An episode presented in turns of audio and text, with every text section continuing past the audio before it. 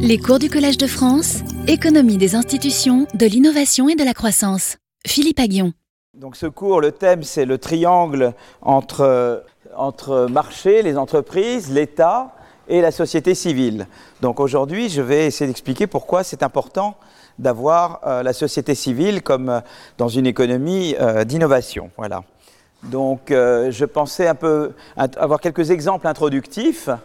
Et puis ensuite d'expliquer que, évidemment, il y a la séparation des pouvoirs. On peut faire ça, en particulier les, constitutions peuvent vous aider en séparant le pouvoir judiciaire du pouvoir exécutif et en ayant le judiciaire qui contrôle l'exécutif.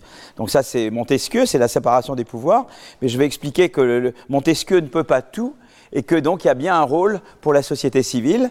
Et j'expliquerai un peu quel genre de rôle ça peut, avoir. Euh, et après, je parlerai du bon équilibre entre État et société civile. Voilà, et donc je pensais organiser le, cours de cette façon-là. Voilà. Euh, donc quelques exemples introductifs. J'aimerais d'abord vous parler d'un, j'aimerais d'abord vous parler de, de, d'un exemple qui montre un peu à contrario pourquoi l'État seul ça suffit pas quoi.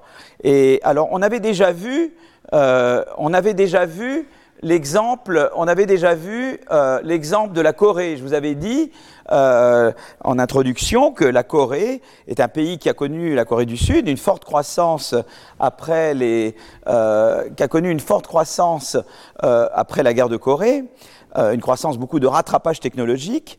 Et, mais vous voyez que, et donc ça c'est les taux de croissance moyens de la, du, PIB par tête hein, annuel.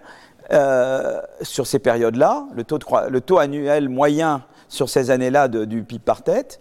Et on voit que quand même, il y, a une il un déclin de la croissance en Corée. Et je vous avais expliqué que c'était lié au fait qu'il y avait eu l'émergence de grandes entreprises qu'on appelle les chaebols, qui avaient fini par inhiber non seulement l'entrée euh, de, nouvelles firmes innovantes, mais également qui avaient réussi à faire pression sur euh, l'État pour empêcher des réformes qui allaient mettre davantage de concurrence et d'ouverture euh, dans le système coréen. D'accord Et qu'un peu la crise financière de la fin des années 90, en affaiblissant ces gros conglomérats, avait non seulement euh, permis l'entrée de nouvelles firmes innovantes, mais également euh, euh, eh bien, euh, rendu possible des réformes structurelles en Corée vers davantage de concurrence et d'ouverture au commerce, etc. Et qui avait fait repartir un petit peu la croissance pendant un certain temps. Voilà. Mais il y a un autre exemple également où on a le même syndrome, c'est le Japon. Vous voyez, le, Japon connaît des taux des taux de croissance très importants, vous voyez, euh, jusqu'aux jusqu années 90, et puis la croissance se ralentit au Japon. Et, euh, euh, et donc, alors c'est vrai que c'est lié au vieillissement de la population japonaise, mais c'est vraiment lié également au fait qu'il y avait qu'il y a ces grandes entreprises qui s'appellent les Keretsus, euh, qui sont l'équivalent des Chobols coréens, qui quelque part un peu inhibent euh, l'entrée euh, de nouvelles entreprises. Vous avez également un marché du travail au Japon qui ne favorise pas euh, la mobilité, c'est-à-dire que au Japon, on ne, on, ne, on ne, licencie pas, par exemple. On garde les mêmes, mais on leur crie dessus, quoi. C'est stupeur et tremblement. Vous n'avez jamais lu Amélie Nothomb? Voilà. Voilà, c'est un peu la méthode d'Amélie Nothomb. C'est pas génial, ça se termine dans les toilettes. Voilà. Mais euh, euh, donc pas toujours quand même. Euh, donc donc voilà, ils n'ont pas un système, vous voyez, j'avais parlé de la flexi-sécurité danoise, ils n'ont pas du tout la flexi-sécurité danoise. Ils n'ont pas un système qui d'un côté protège les individus, mais qui en même temps permet une certaine fluidité du système, plus d'entrée, plus d'innovation, etc.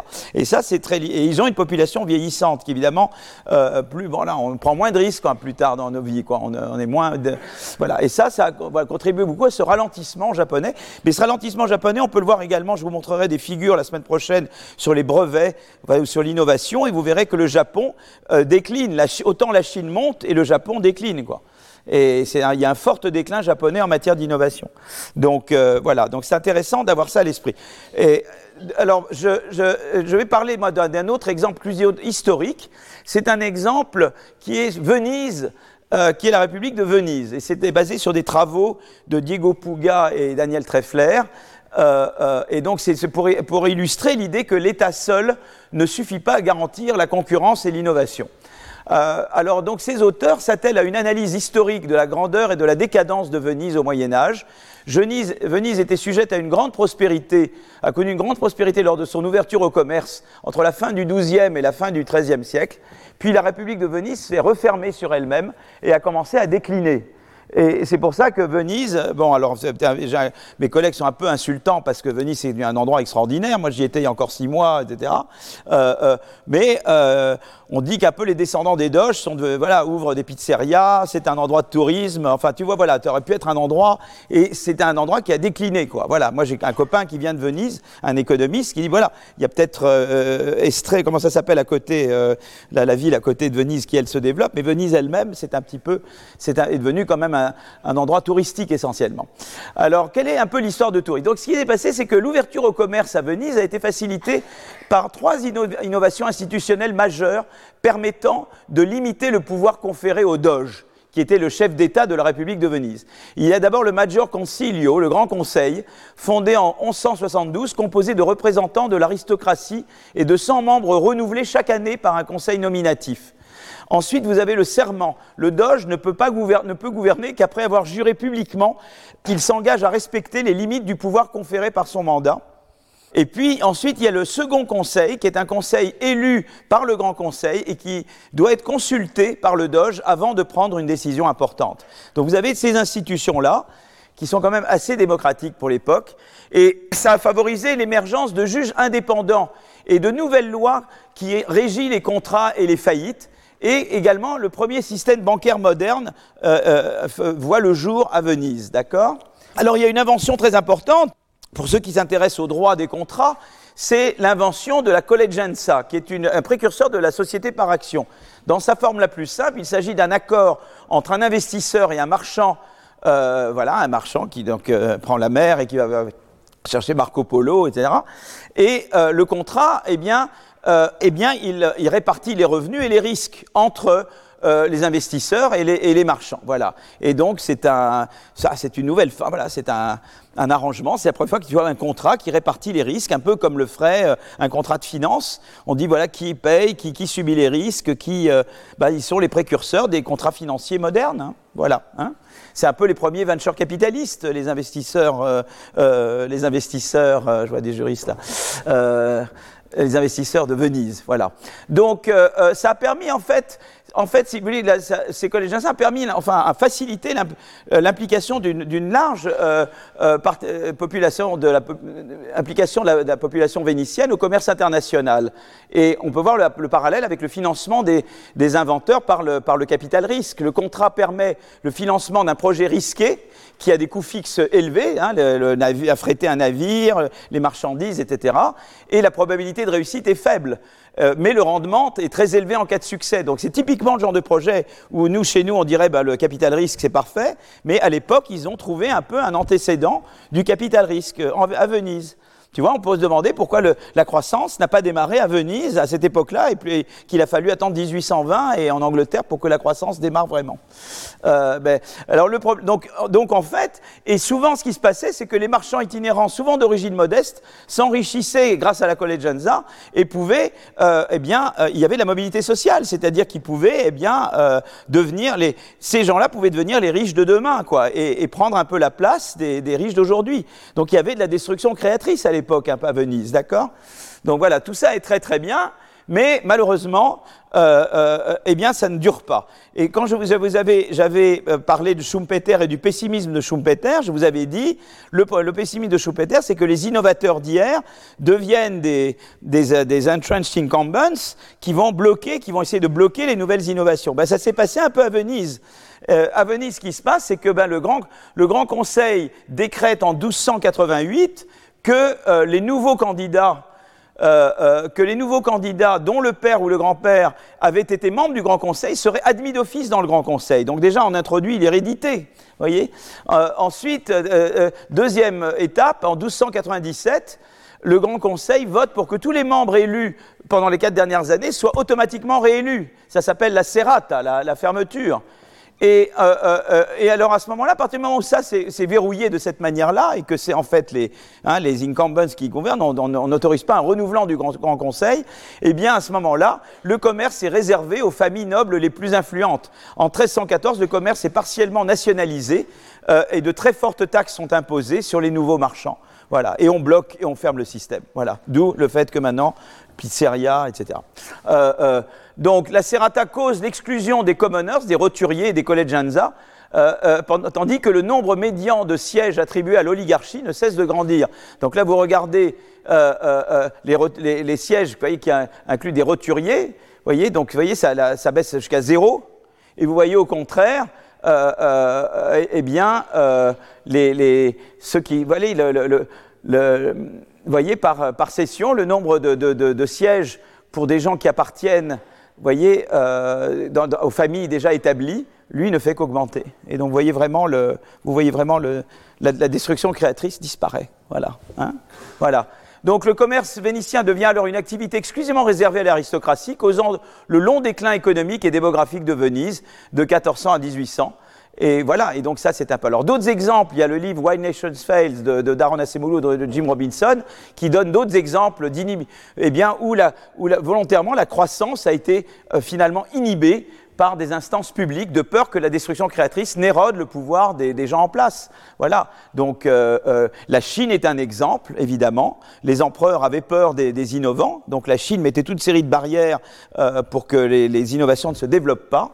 Euh, et puis, par exemple, l'Empire ottoman, la première presse d'imprimerie ne fut autorisée dans l'Empire ottoman qu'en 1727, 300 ans après son invention par Gutenberg, afin de limiter la prolifération de nouvelles idées. Euh, voilà, et donc il donne une série d'exemples où finalement l'État euh, finit par, l'État de concert avec les intérêts acquis, eh bien, décide de tout bloquer et donc bloque la croissance. Voilà, d'accord? Donc ça veut dire que l'État, ça ne suffit pas. Voilà, il faut autre chose, il faut autre chose que l'État. D'accord? Donc ça, c'est un exemple à contrario, si vous voulez. C'est un contre-exemple, quoi. C'est voilà, preuve que sans, avec l'État tout seul, c'est en général très difficile d'avoir un, de, générer de l'innovation et de la croissance. D'accord? Bon, je vais maintenant prendre d'autres exemples. Un autre exemple, euh, un exemple alors là où, il y a un rôle vraiment de la, euh, un rôle de la société civile, mon triangle, c'est l'innovation verte. Je vous avais, euh, je vous avais, j'avais vu l'innovation, on avait parlé un peu d'innovation verte la dernière fois, le rôle de l'État dans l'innovation verte, mais je vous avais dit qu'il y a un rôle de la société civile. Donc là, on a les entreprises, le marché, il faut que j'écrive un peu plus gros, l'État, voilà, et la société civile. Alors la société civile, c'est vous et moi, c'est les, consommateurs, c'est les, électeurs, c'est les médias, c'est les associations, c'est tout ça la société civile, d'accord? Bien, voyez, qu'est-ce qui se passe? Ben, En fait, je vous avais dit que les, entreprises euh, livrées à elles-mêmes, quand elles ont innové, je vais mettre un peu plus gros entreprise, parce que si vous êtes assis derrière, vous avez peut-être du mal à lire. Écrit un petit peu plus gros. Euh, euh, voilà, entreprise marché. Hein. je vous avais dit que livrées à elles-mêmes, les entreprises ne vont pas spontanément innover dans les technologies vertes parce qu'elles euh, tendent à continuer à faire ce pour quoi elles sont faites. Et, je vous avais dit que, que par exemple, euh, dans l'automobile, je vous avais montré l'exemple de l'automobile, où les entreprises qui avaient innové dans les technologies polluantes dans le passé continuent d'innover dans les technologies polluantes euh, dans les, dans les voitures à combustion et pas dans les voitures électriques à hydrogène, etc. dans le futur. Et que donc il faut que l'État l'État a un rôle à jouer pour rediriger le changement technique. Je vous avais mentionné le rôle de la taxe carbone, mais il y a aussi le rôle des subventions à l'innovation verte. Il y a aussi le rôle d'une transition énergétique intelligente, en utilisant des énergies intermédiaires. Je vous en ai parlé la dernière fois. Euh, euh, tout ça, c'est des outils qui sont à la disposition de l'État, d'accord? Mais il y a également un rôle pour la société civile. Pourquoi? Parce que les consommateurs pousse euh, les, entreprises. Il y a maintenant, voilà, les, euh, en tout cas dans certains pays, notamment en Europe, il y a une prise de conscience des consommateurs qu'il faut faire quelque chose pour l'environnement. D'accord? Et euh, donc là, dans un travail récent que nous avons fait avec Roland Benabour, Alf Martin, Alexandra Oula, Alexandra est maintenant à l'Elysée pour cette année. donc en fait, ce qu'on regarde, eh bien, est-ce qu'il y, est y, a un rôle pour la société civile par-delà le rôle de l'État? Pour pousser les entreprises à, faire de l'innovation verte. Et là, il y a l'idée suivante, c'est qu'en fait, on se rend compte, on peut faire une enquête pour euh, recenser un recensement des préférences des, consommateurs dans des différents pays du monde. Et on peut savoir s'ils veulent vraiment consommer vert ou pas. Donc, ou est-ce qu'ils sont prêts à payer un impôt pour euh, une taxe carbone ou pas Et donc, euh, on a fait des, il y a des, le World Value Survey permet de recenser en fait un petit peu les préférences des agents pour le, pour l'innovation verte. Par exemple, est-ce que vous êtes prêt à payer pour des technologies plus vertes? Est-ce que vous êtes prêt Combien vous êtes prêt à payer? Donc il y a une série de questions qui sont posées et tu as des indices comme ça qui te disent, dans certains pays, les gens sont vraiment concernés par, la production verte et dans d'autres, ils ne le sont pas. D'accord? Et, euh, euh, et, donc ce qu'on montre, on montre deux choses, c'est que d'abord ça a un, effet très important sur la direction de l'innovation. Dans les pays où les consommateurs expriment une préférence pour la consommation de biens verts. Des biens verts, ça peut dire des biens dont les biens eux-mêmes sont verts ou produits de manière verte, avec des inputs verts. Eh bien là, euh, les entreprises vont innover davantage dans les technologies vertes. Euh, ça, c'est la première chose. Et la deuxième chose, c'est que c'est d'autant plus vrai s'il y a davantage de concurrence. Pourquoi? Parce que, pour la raison suivante, euh, euh, qui je vais prendre aujourd'hui Je vais prendre, euh, voilà, donc je prends Jacqueline aujourd'hui, voilà, donc Jacqueline, voilà, qui est, donc Jacqueline, donc eh bien, Jacqueline est vertueuse et moi, je ne le suis pas. Donc, Jacqueline innove, innove, dans les technologies vertes, spontanément, mais moi, non. Moi, ça m'est égal. Mais supposons d'abord que je suis tout seul, eh bien, bah, je dis, bah, moi, je, sais que les consommateurs, ils aimeraient que je produise vert et que j'innove vert, mais moi, de toute façon, ils ont besoin d'acheter chez moi. Je suis le monopole, euh, je suis la seule entreprise, donc je n'ai pas une incitation énorme à innover dans les technologies, euh, dans les technologies vertes. Maintenant, Jacqueline vient et elle est ma concurrente. Et là, moi, je sais que même si moi, je ne suis pas vertueux, si je ne vais pas davantage vers des technologies de production verte ou si je ne vais pas davantage vers la production de biens verts, par exemple des voitures électriques ou des voitures à hydrogène, etc., eh bien les consommateurs vont me quitter moi et vont aller chez Jacqueline.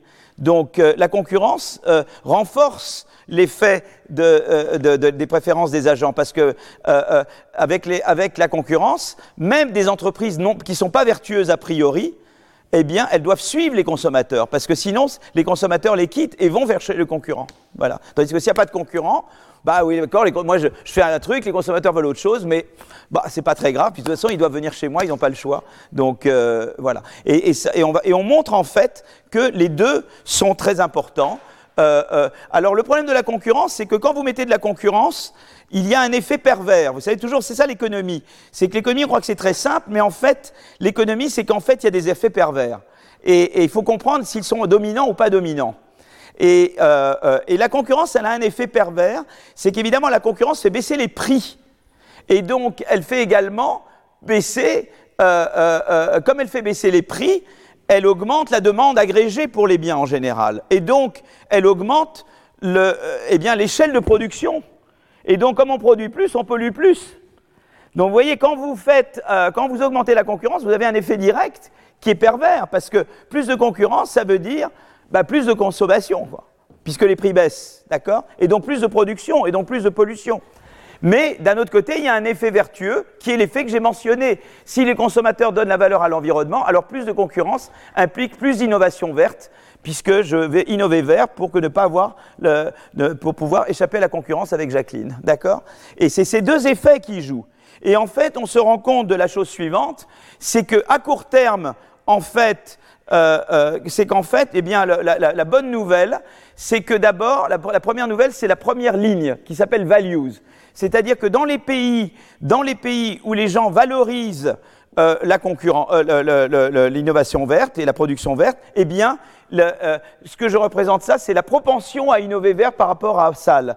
Voyez? Et donc, plus vous voyez toute la première ligne, avec des, contrôles différents, toute la première ligne, c'est plus je suis dans un pays où les consommateurs, plus je suis exposé, disons, une entreprise, elle, va dans différents pays, et je regarde en moyenne comment je suis exposé. Donc ce que je regarde, moi je suis un pays, et je produis deux tiers, je vends aux États-Unis, un tiers, je vends en Allemagne. Comment je regarde values? À laquelle moi, entreprise, je suis exposé ben, Je dis, c'est les valeurs des États-Unis pour deux tiers, plus un tiers la valeur que, les, consommateurs attribuent à l'environnement en Allemagne. Et c'est comme ça que je fais une mesure au niveau de l'entreprise. moi, je suis une entreprise, je veux savoir si en moyenne, je suis exposé à, des pays qui mettent plus ou moins de valeur. Ben, je pondère par les parts de marché que j'ai dans les différents pays. D'accord? Si je fais deux tiers aux États-Unis un tiers en Allemagne, je vais mettre deux tiers de poids sur les valeurs euh, en, États-Unis et un tiers de poids sur l'Allemagne, d'accord.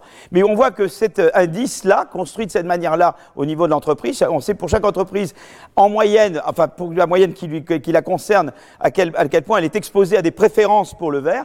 Plus elle est exposée à des préférences pour le vert, plus elle va vouloir innover propre. Donc ça, c'est la première ligne. Vous voyez, tous les coefficients là sont, sont positifs avec trois étoiles, d'accord mais le truc important, c'est que c'est la composition entre valeur et concurrence. L'effet de valeur est accru quand il y a davantage de concurrence. C'est ça que ça veut dire. Plus il y a de concurrence, même s'il n'y a pas de concurrence du tout, l'effet de la valeur est positif. Mais l'effet est accentué par le fait d'être davantage concurrentiel. Donc voilà, ça c'est très intéressant parce que ça vous montre de manière intéressante. Alors évidemment, la, la troisième ligne montre qu'il y a un effet de la taxe carbone aussi, mais ce qui est très intéressant, c'est que ça vous montre en fait qu'il y a complémentarité entre l'État et la société civile. D'un côté, il faut des consommateurs qui soient conscients du problème environnemental. Alors on peut dire que la politique d'éducation peut jouer un rôle et l'État peut jouer un rôle aussi, mais c'est quand même c'est la société civile et la concurrence, ça c'est l'État qui fait la politique de la concurrence. Et donc là, on voit qu'il y a vraiment une complémentarité entre l'État et la société civile, mais on voit qu'il y a vraiment un rôle de la société civile. Alors on peut dire que la société civile est elle-même influencée par des politiques d'éducation où l'État peut intervenir, mais ça passe par le biais de la société civile.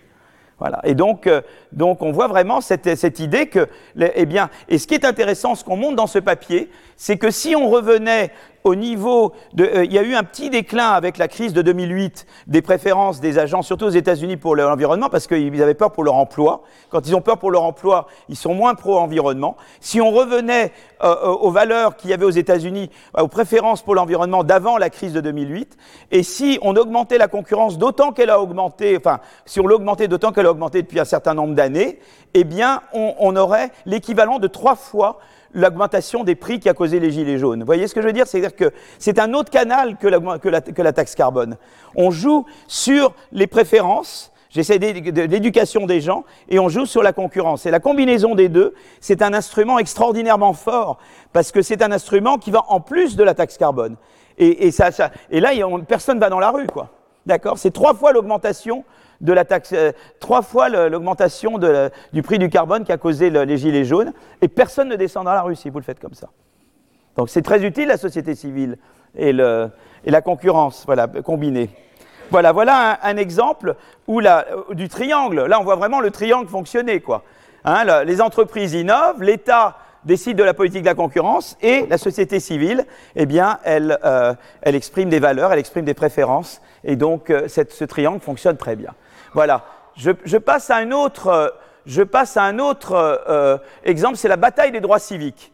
Alors la bataille des droits civiques aux États alors après la guerre de sécession, la Constitution américaine a été amendée afin d'assurer les mêmes droits pour tous, peu importe l'ethnie.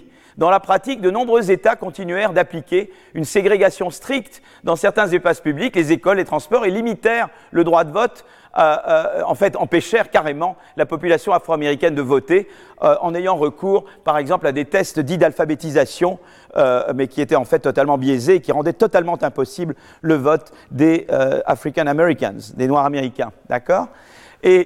À ce moment-là, vous connaissez un peu l'histoire. C'est passionnant de regarder les émissions sur les droits civiques. Rosa Parks, c'est le début des actions. Le 1er décembre 55, Rosa Parks refuse de céder son siège à un homme de race caucasienne, un homme blanc, dans un bus de Montgomery, en Alabama. Cet acte de protestation non violent déclenche une série d'actions collectives qui démarrent avec le boycott des bus de Montgomery, d'accord? Et euh, les autorités locales répondent évidemment avec violence à travers euh, euh, à des séries d'actions qui sont, elles, non violentes. Euh, et évidemment, la figure de Martin Luther King émerge à ce moment-là. En 57, la garde nationale de l'Arkansas est mobilisée pour empêcher neuf élèves afro-américains d'entrer dans une école autrefois réservée aux blancs. D'accord? C'est très violent. Hein en 60, quatre étudiants afro-américains refusent de partir, de quitter le comptoir d'un bistrot et qui étiqueté White Only. Euh, euh, ça déclenche une vague de sit-ins à travers les États du Sud. la mobilisation prend de l'ampleur. Euh, euh, euh, d'un État à l'autre, grâce à, avec des actions comme celle des Freedom Riders, des bus transportant des militants pour les droits civiques sur plusieurs États. Ces bus sont souvent violemment attaqués, comme vous le voyez sur cette photo. Hein. L'action de nombreux collectifs eh bien, culmine avec la marche sur Washington du 28 août 63. Vous voyez la marche sur Washington ici. Et, évidemment, eh bien voilà, ce qui se passe, c'est qu'évidemment, au, bout du compte, suite à toutes ces pressions exercées par la société civile, à travers ces nombreuses actions, avec un soutien médiatique, hein, les médias font partie de la société civile, les revendications pour les droits civiques trouvent une réponse institutionnelle, puisqu'il y avait eu le 15e amendement, hein, la, guerre de sécession avait conduit à l'introduction du 15e amendement dans la Constitution américaine qui donnait le droit de vote, qui donnait le droit de vote aux Noirs américains, mais cet amendement était violé, était pas appliqué, et il a fallu attendre le civil, ah, d'abord le Civil Rights Act de 64, qui interdit la discrimination basée sur la couleur de peau, le sexe, la religion ou le pays d'origine, et le Voting Rights Act, qui bannit les tests d'alphabétisation pour obtenir le droit de vote et mandat des examinateurs fédéraux dans certaines juridictions afin d'assurer l'application de la loi. Et c'est comme ça que euh, c'est comme ça que finalement la société civile donne corps à une disposition constitutionnelle. D'accord? Donc ça c'est un épisode quand même très important. Alors on vient, vient le Covid. Euh, la Covid ou le Covid. Moi, j'ai jamais réussi à dire la Covid, mais euh, voilà, mais bon, bref. Donc là, j'ai mes, mes, amis Sam Bowles et Wendy Carlin euh, qui ont euh, en fait beaucoup parlé du triangle.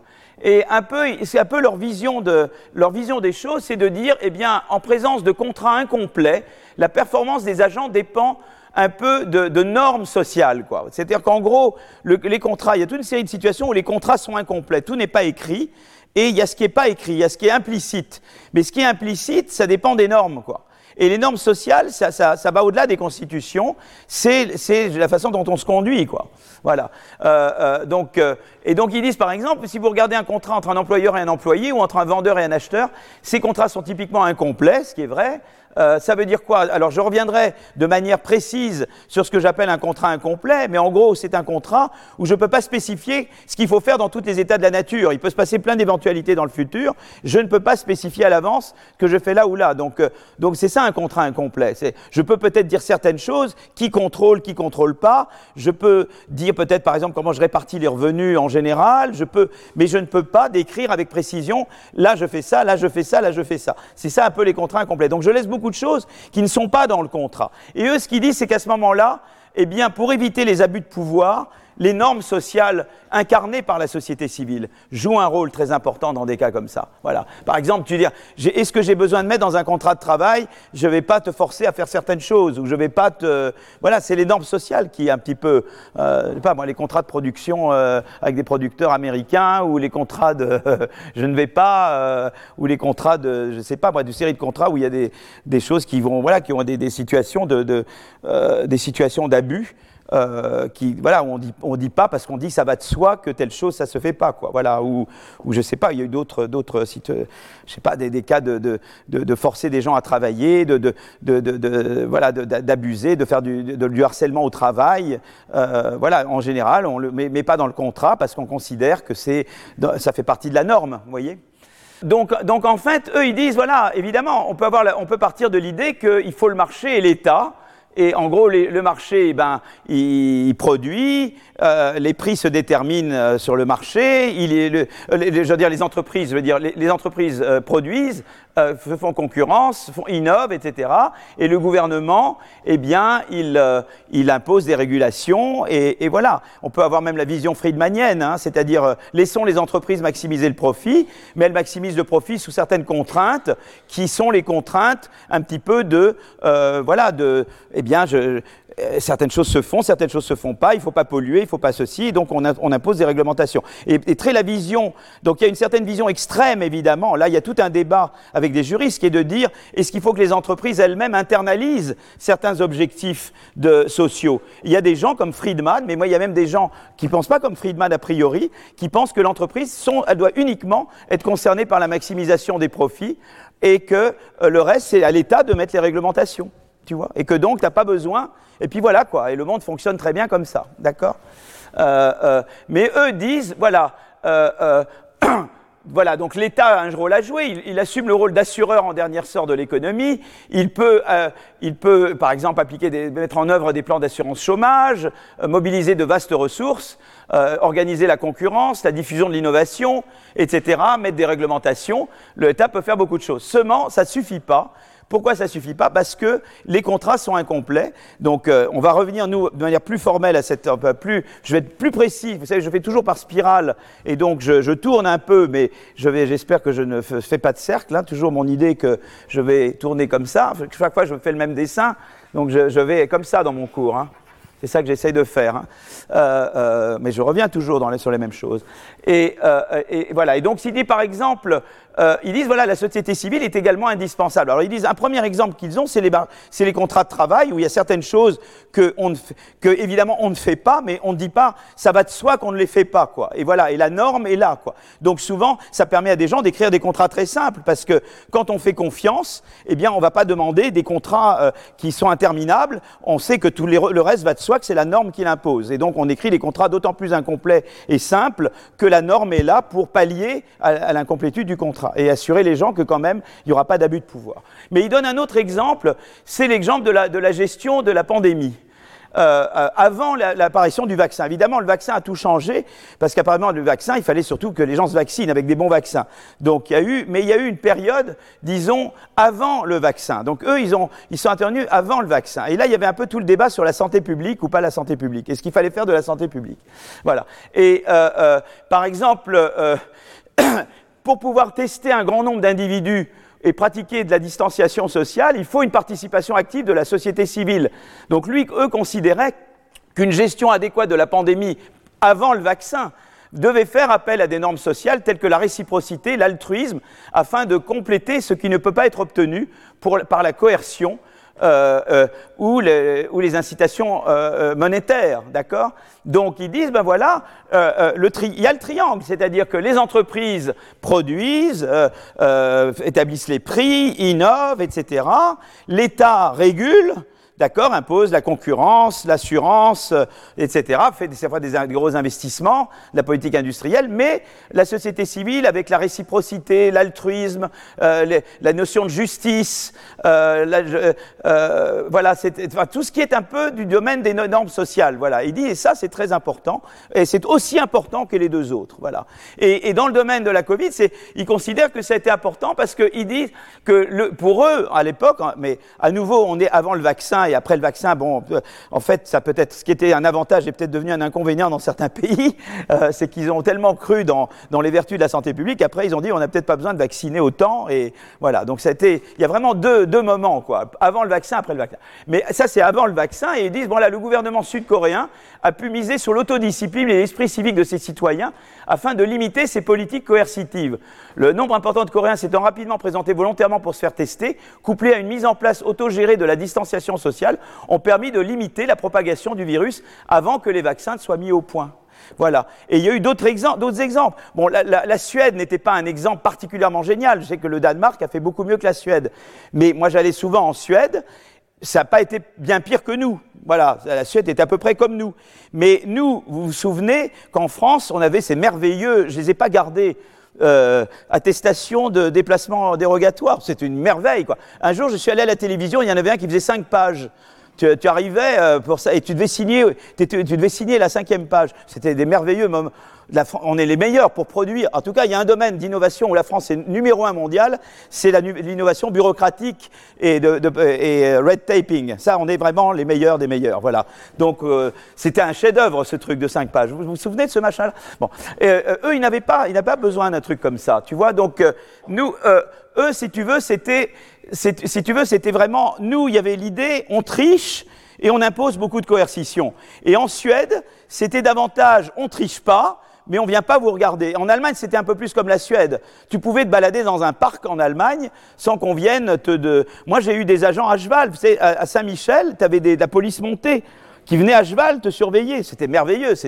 on, est un pays extraordinaire. Tu as, la police à cheval qui vient surveiller si tu as ton attestation de, déplacement dérogatoire. Voilà. Donc, si tu veux, en, en Allemagne, tu n'avais pas ça, en Suède, tu n'avais pas ça, parce que les gens d'eux-mêmes euh, pratiquaient la distanciation sociale. Les gens âgés restaient chez eux, et les gens qui allaient dans les restaurants, quand tu allais, tu n'avais pas de masque, mais quand tu allais dans les restaurants, tu devais tenir une... Dès que tu te rapprochais de quelqu'un, les gens te regardaient comme si tu, euh, comme si tu enfreignais la norme sociale. Et, et c'est très intéressant. Je vous ai parlé déjà avant sur la confiance. Je vous ai dit qu'un peu, tu peux avoir un système où tu n'as pas de confiance, comme chez nous, et de la coercition. Et c'est un peu l'idée du prof qui est très strict et les élèves qui trichent, quoi. Tu vois? Et du coup, tu souhaites que l'élève, le prof soit très strict. Et chez eux, c'est davantage, tu es moins strict parce que tu fais confiance à l'autodiscipline. Et du coup, comme tu as l'autodiscipline, tu as moins besoin d'être strict. Et c'est intéressant parce que les, les, Suédois ont été un pays très coercitif, très répressif, et, ils ont réussi à quitter ce mauvais équilibre pour aller vers un équilibre davantage euh, euh, où c'est le couple, si tu veux, moins de coercition et davantage d'autodiscipline, quoi. Et c'est très intéressant parce que ça, c'est, moi, je l'ai vu vraiment avec le, avec la pandémie, euh, euh avant le vaccin. Voir en Suède, tu pouvais te promener librement, mais la distance sociale, tu devais la respecter. C'était, voilà. Donc ça, c'est intéressant et il mentionne. Et c'est vrai que c'est des pays qui ont, euh, au début, en tout cas, sont très bien conduits. Ce qui, ce qui est passé, c'est que, c'est, évidemment, comme ils faisaient très bien la santé publique, ils pratiquaient ça mieux que nous, ça peut-être pu retarder le passage au vaccin, quoi. Donc nous, l'avantage, c'est qu'on avait vraiment besoin du vaccin et qu'on est allé vraiment le plus vite possible dans le vaccin, ce qui a été finalement une très bonne chose. Les Chinois ne sont pas encore sortis du zéro Covid. Voilà, donc je ne vais pas donner le modèle chinois ici. Euh, mais euh, euh, par contre, il y, a des choses plus généralement ignorer euh, euh, le troisième sommet du triangle, le sommet société civile, empêche d'envisager le recours à des stratégies de type Dunkerque. Le type Dunkerque, c'est en référence à la flotte de bateaux civils britanniques venus secourir leurs troupes en 1940, alors que la navie manquait de, de, de bateaux et de, de, place sur leurs bateaux. Un exemple de stratégie de type Dunkerque, euh, lors de la pandémie, a été la mobilisation de laboratoires universitaires et de petits laboratoires privés pour produire des analyses et des tests. Et, en, et en, euh, le gros problème, c'était que l'État français, au lieu de faciliter ça, il y a eu les ARS. Alors là, il y a des merveilleux parce que moi, je pense qu'à côté de, la, de, de l'avis de déplacement dérogatoire, il faut mettre des lettres d'ARS. Moi, j'ai un collègue à la Pitié qui demande la possibilité d'ouvrir un laboratoire de test et au bout de trois mois, il reçoit un truc en disant Monsieur, je crois que ça ne sera pas possible ou au bout de trois mois, quoi. Tu vois, donc je sais pas combien de morts il y avait eu et voilà. Ça, c'est la beauté de la bureaucratie française. Euh, euh, un exemple, donc ça a été la mobilisation de laboratoires universitaires, petits laboratoires, pour produire, analyser les tests. De nombreux individus sont également portés volontaires pour soutenir les services hospitaliers. Donc euh, ce niveau de cynisme n'a malheureusement pas été aussi élevé dans toutes les économies. En France, on a pu voir des images de Parisiens bravant le confinement durant les vacances de printemps en 2020. Aux États-Unis, Donald Trump, alors président, utilisait Twitter pour soutenir des manifestations locales contre le confinement, allant ainsi contre les recommandations de sa propre administration. Donc en fait, au total, les auteurs considèrent que le rôle de la société civile euh, élargit le champ des possibles en termes de politique publique, puisque l'information est rare et localisée, ni les marchés ni l'État ne sont en capacité de, d'écrire des contrats complets qui permettent de, donner, de dire tout ce qu'il faut faire dans tous les États. Et, à ce moment-là, tu as besoin, tu as besoin, eh que la société civile vienne compléter. Le cas de la Corée du Sud nous montre que des solutions non gouvernementales et hors du marché permettent de contribuer à résoudre des problèmes auxquels les deux piliers traditionnels ne peuvent répondre euh, par eux-mêmes. Voilà. Donc ça, c'est un petit peu, c'est un peu eux qui ont introduit l'idée. Enfin, ils ont commencé à introduire cette idée du triangle, d'accord? Donc voilà. Euh, alors, loin de la vision individualiste et amorale, les individus sont capables de haut niveau de coopération basés sur des valeurs éthiques et les préférences d'autrui. Ceci nous pousse à nous questionner sur les politiques publiques à conduire afin de maintenir des niveaux élevés de civisme et de confiance envers les autres. Voilà, permettant d'obtenir des interactions plus équilibrées entre société civile, État et marché. Mais ça, je vais revenir là-dessus. Voilà un petit peu pour vous mettre dans le bain. Ça, c'est une longue introduction. Vous voyez, le cours, la moitié du cours, c'est une grande introduction pour vous motiver un petit peu avec différents exemples. Voilà. Alors je passe maintenant à la deuxième partie. Après tout, il y a Montesquieu qui passe par là. Et il y a la séparation de l'État entre, l'exécutif, le, le, législatif et le judiciaire. D'accord? La séparation des pouvoirs, je veux dire. Donc je vais d'abord parler du rôle des constitutions et après je vais parler du rôle et des limites du pouvoir judiciaire. D'accord? Alors le rôle des constitutions. Alors qu'est-ce qui se passe?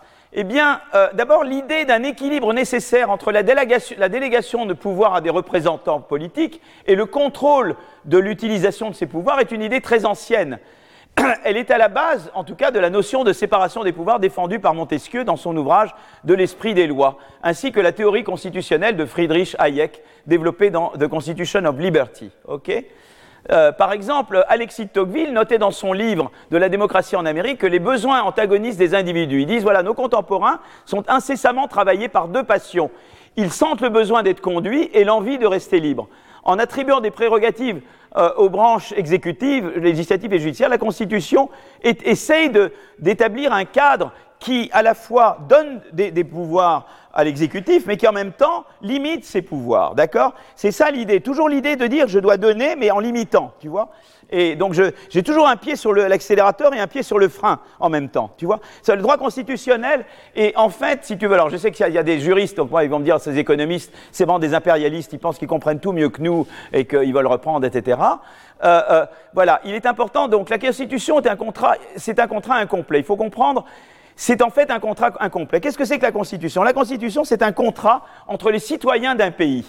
Évidemment, à nouveau, je ne vais pas pouvoir dire qu'est-ce qui se passe dans tel État, tel État, tel État. Le contrat, il ne peut pas dire si euh, demain il y a une pandémie, faites ça, si demain il y a tel truc, faites ça. D'abord, on ne peut pas prévoir. On a bien vu avec la pandémie qu'on a fait de l'apprentissage. Au début, on était paumé, on a cru que c'était une autre grippe, et puis on a un peu, on a un peu euh, hein, je sais pas comment dire, on a un peu louvoyé pendant un certain temps et avant d'apprendre. Donc on ne peut pas tout déterminer à l'avance, mais ce qu'on peut faire, c'est de donner des pouvoirs. On peut distribuer le pouvoir. Et en fait, les constitutions, il faut bien comprendre, c'est toujours l'idée, c'est-à-dire tu peux donner beaucoup de pouvoir à l'exécutif, parce que si tu n'en donnes aucun, eh bien l'exécutif ne peut rien faire. Et on reviendra là-dessus. Par exemple, la quatrième République, ils ont pu faire quand même des choses. Ils ont quand même décolonisé. Hein, donc on, sait qu'on crache beaucoup sur la quatrième République. Ils ont quand même fait des choses formidables avec Mendes France et tout ça. Mais euh, euh, mais euh, c'est vrai que quand tu changes de gouvernement tous les six mois ou tous les quatre mois, tu peux pas faire énormément de choses. Quoi. Voilà. Donc tu es. Mais d'un autre côté, si tu donnes trop de pouvoir à, la personne élue, elle tend à exproprier les minorités trop. Tu vois, parce qu'il y a ceux qui ont été la majorité, puis ceux qui sont les minorités. Tu veux être sûr que la majorité traite quand même correctement la minorité qui n'a pas voté pour eux. Et si tu veux, tu as toujours cet arbitrage entre d'un côté donner des pouvoirs à l'exécutif pour qu'il puisse agir, mais de l'autre côté, ne pas éviter l'abus de pouvoir et l'expropriation des minorités. Et c'est ça les constitutions. Et en fait, différentes règles de vote est-ce que tu as système majoritaire, système proportionnel? Quel est le status quo si l'Assemblée, si le Parlement n'arrive pas à se mettre d'accord sur le budget? Euh, euh, euh Quelles sont Eh bien, toutes, ces choses-là, la longueur des mandats, le renouvellement des mandats, tous ces aspects qui sont vraiment les outils de base des constitutions, sont régis par cet arbitrage-là. Tu veux d'un côté donner suffisamment de pouvoir à l'exécutif, d'un côté, tu ne veux, pas expropriation à minorité. Si tu vois ça comme ça, ça c'est Buchanan, hein, tu vois ça comme ça, tu comprends tout le droit. Qu'est-ce que c'est que le droit constitutionnel? Le droit constitutionnel, c'est ça. C'est ça, mis, décliné sur plein de choses. Mais c'est cet arbitrage-là. D'accord? Donc imaginons qu'on vive dans un monde où, évidemment dans lequel on peut tout connaître par avance, tous les états de la nature possibles peuvent être décrits à l'avance et un juge extérieur peut vérifier dans quel état on est. Alors évidemment, à ce moment-là, le, problème du droit, des règles de vote, des status quo et tout ça ne se pose pas, puisque tout ce que tu fais, tu écris des contrats qui spécifient bah, ce qu'il faut faire dans chaque état du monde possible. À ce moment-là, tu n'as pas besoin d'une constitution. Tu vois, Mais on n'est pas dans ce monde. C'est pour ça que tu as besoin de partager le pouvoir. Dans, ce cas, il ne serait pas euh, utile d'adopter une constitution. Euh, euh, tous les enchaînements d'événements auraient été prévus à l'avance. Les juges se chargeraient simplement de vérifier dans quel état de la nature nous sommes, afin de savoir quelle action doit être prise. Mais la réalité est évidemment très différente de ce monde. Évidemment, il est impossible d'identifier tous les tous les événements futurs possibles. Il est très difficile de vérifier ex post si un état du monde prévu s'est effectivement déroulé ou pas parce qu'il se peut très bien qu'il y ait un, état de la nature qui se produise que tu n'aurais même pas prévu, qui était euh, unforeseen, hein, en anglais, euh, imprévu. Et dans ce cas-là, le mieux que tu puisses faire, c'est d'établir des règles de partage du pouvoir décisionnel et des garde-fous limitant les abus de pouvoir. Mais après tout, pourquoi est-il si important de limiter le pouvoir exécutif et quels sont les outils constitutionnels pour y parvenir? Alors je vais un petit peu, là c'est vraiment, je vous fais un peu de droit constitutionnel, mais vraiment pour, euh, voilà. Euh, euh, eh bien, donc le, pouvoir exécutif fort, quel est l'avantage d'un pouvoir exécutif fort? Ça donne de l'attitude aux dirigeants politiques. Ça leur permet d'agir rapidement pour entreprendre des transformations majeures, des investissements de grande ampleur. Cet avantage est crucial en période de guerre, en période de crise, quand les décisions doivent être prises très rapidement et que des opérations militaires doivent, doivent rester secrètes. Là, tu as besoin d'un exécutif fort. Euh, euh, euh, mais les inconvénients d'un pouvoir fort, c'est que les dirigeants politiques peuvent abuser de leur pouvoir pour empêcher, par exemple, toute innovation de nature à menacer leur pouvoir. On a vu ça, on a vu l'exemple de Venise, on a vu d'autres exemples, hein. ou encore pour s'enrichir personnellement au lieu de mettre en place des réformes efficaces. Plus généralement, les dirigeants politiques en place sont tentés d'utiliser leur pouvoir afin de le perpétuer, évidemment. Ils peuvent vouloir, par exemple, changer la Constitution. Il dit, ben voilà, mais moi je suis là, je vais changer la Constitution et me mettre président à vie. On a des exemples hein, en ce moment. Il faut vraiment être, euh, hein, euh, se boucher les oreilles pour pas les, voir. Alors, un pouvoir exécutif trop puissant peut donc engendrer des dérives autocratiques, générer de la corruption au détriment de l'innovation, mettre à mal la prospérité d'une nation. Donc, il faut trouver un équilibre. Comme il y a un niveau optimal de concurrence pour stimuler l'innovation et la croissance, il y a un niveau optimal de pouvoir à octroyer à l'exécutif. Trop peu de pouvoir paralyse la prise de décision et la capacité à en mettre en œuvre des réformes et euh, trop de pouvoir peut conduire à l'expropriation des minorités et à l'émergence de démocraties illibérales ou d'autocraties. Donc il faut le compromis entre trop et trop peu de pouvoir. Donc j'ai pas mal travaillé là-dessus avec euh, Alberto Alesina, qui, est un, qui était un merveilleux collègue, mais qui est décédé il y a deux ans, qui était un grand économiste en fait, euh, qui venait de la Bocconi, mais qui était prof à Harvard. C'était vraiment des... Et puis Francesco Trebi, qui lui est donc maintenant à Berkeley, et qui travaille avec nous d'ailleurs. On a une de nos étudiantes qui fait sa thèse avec lui. Voilà. Et avec, euh, Alors, le compromis optimal entre trop et trop peu de pouvoir dépend de considérations. Par exemple, l'importance de réformer, s'il y a une guerre ou s'il n'y a pas une guerre, l'importance de réforme.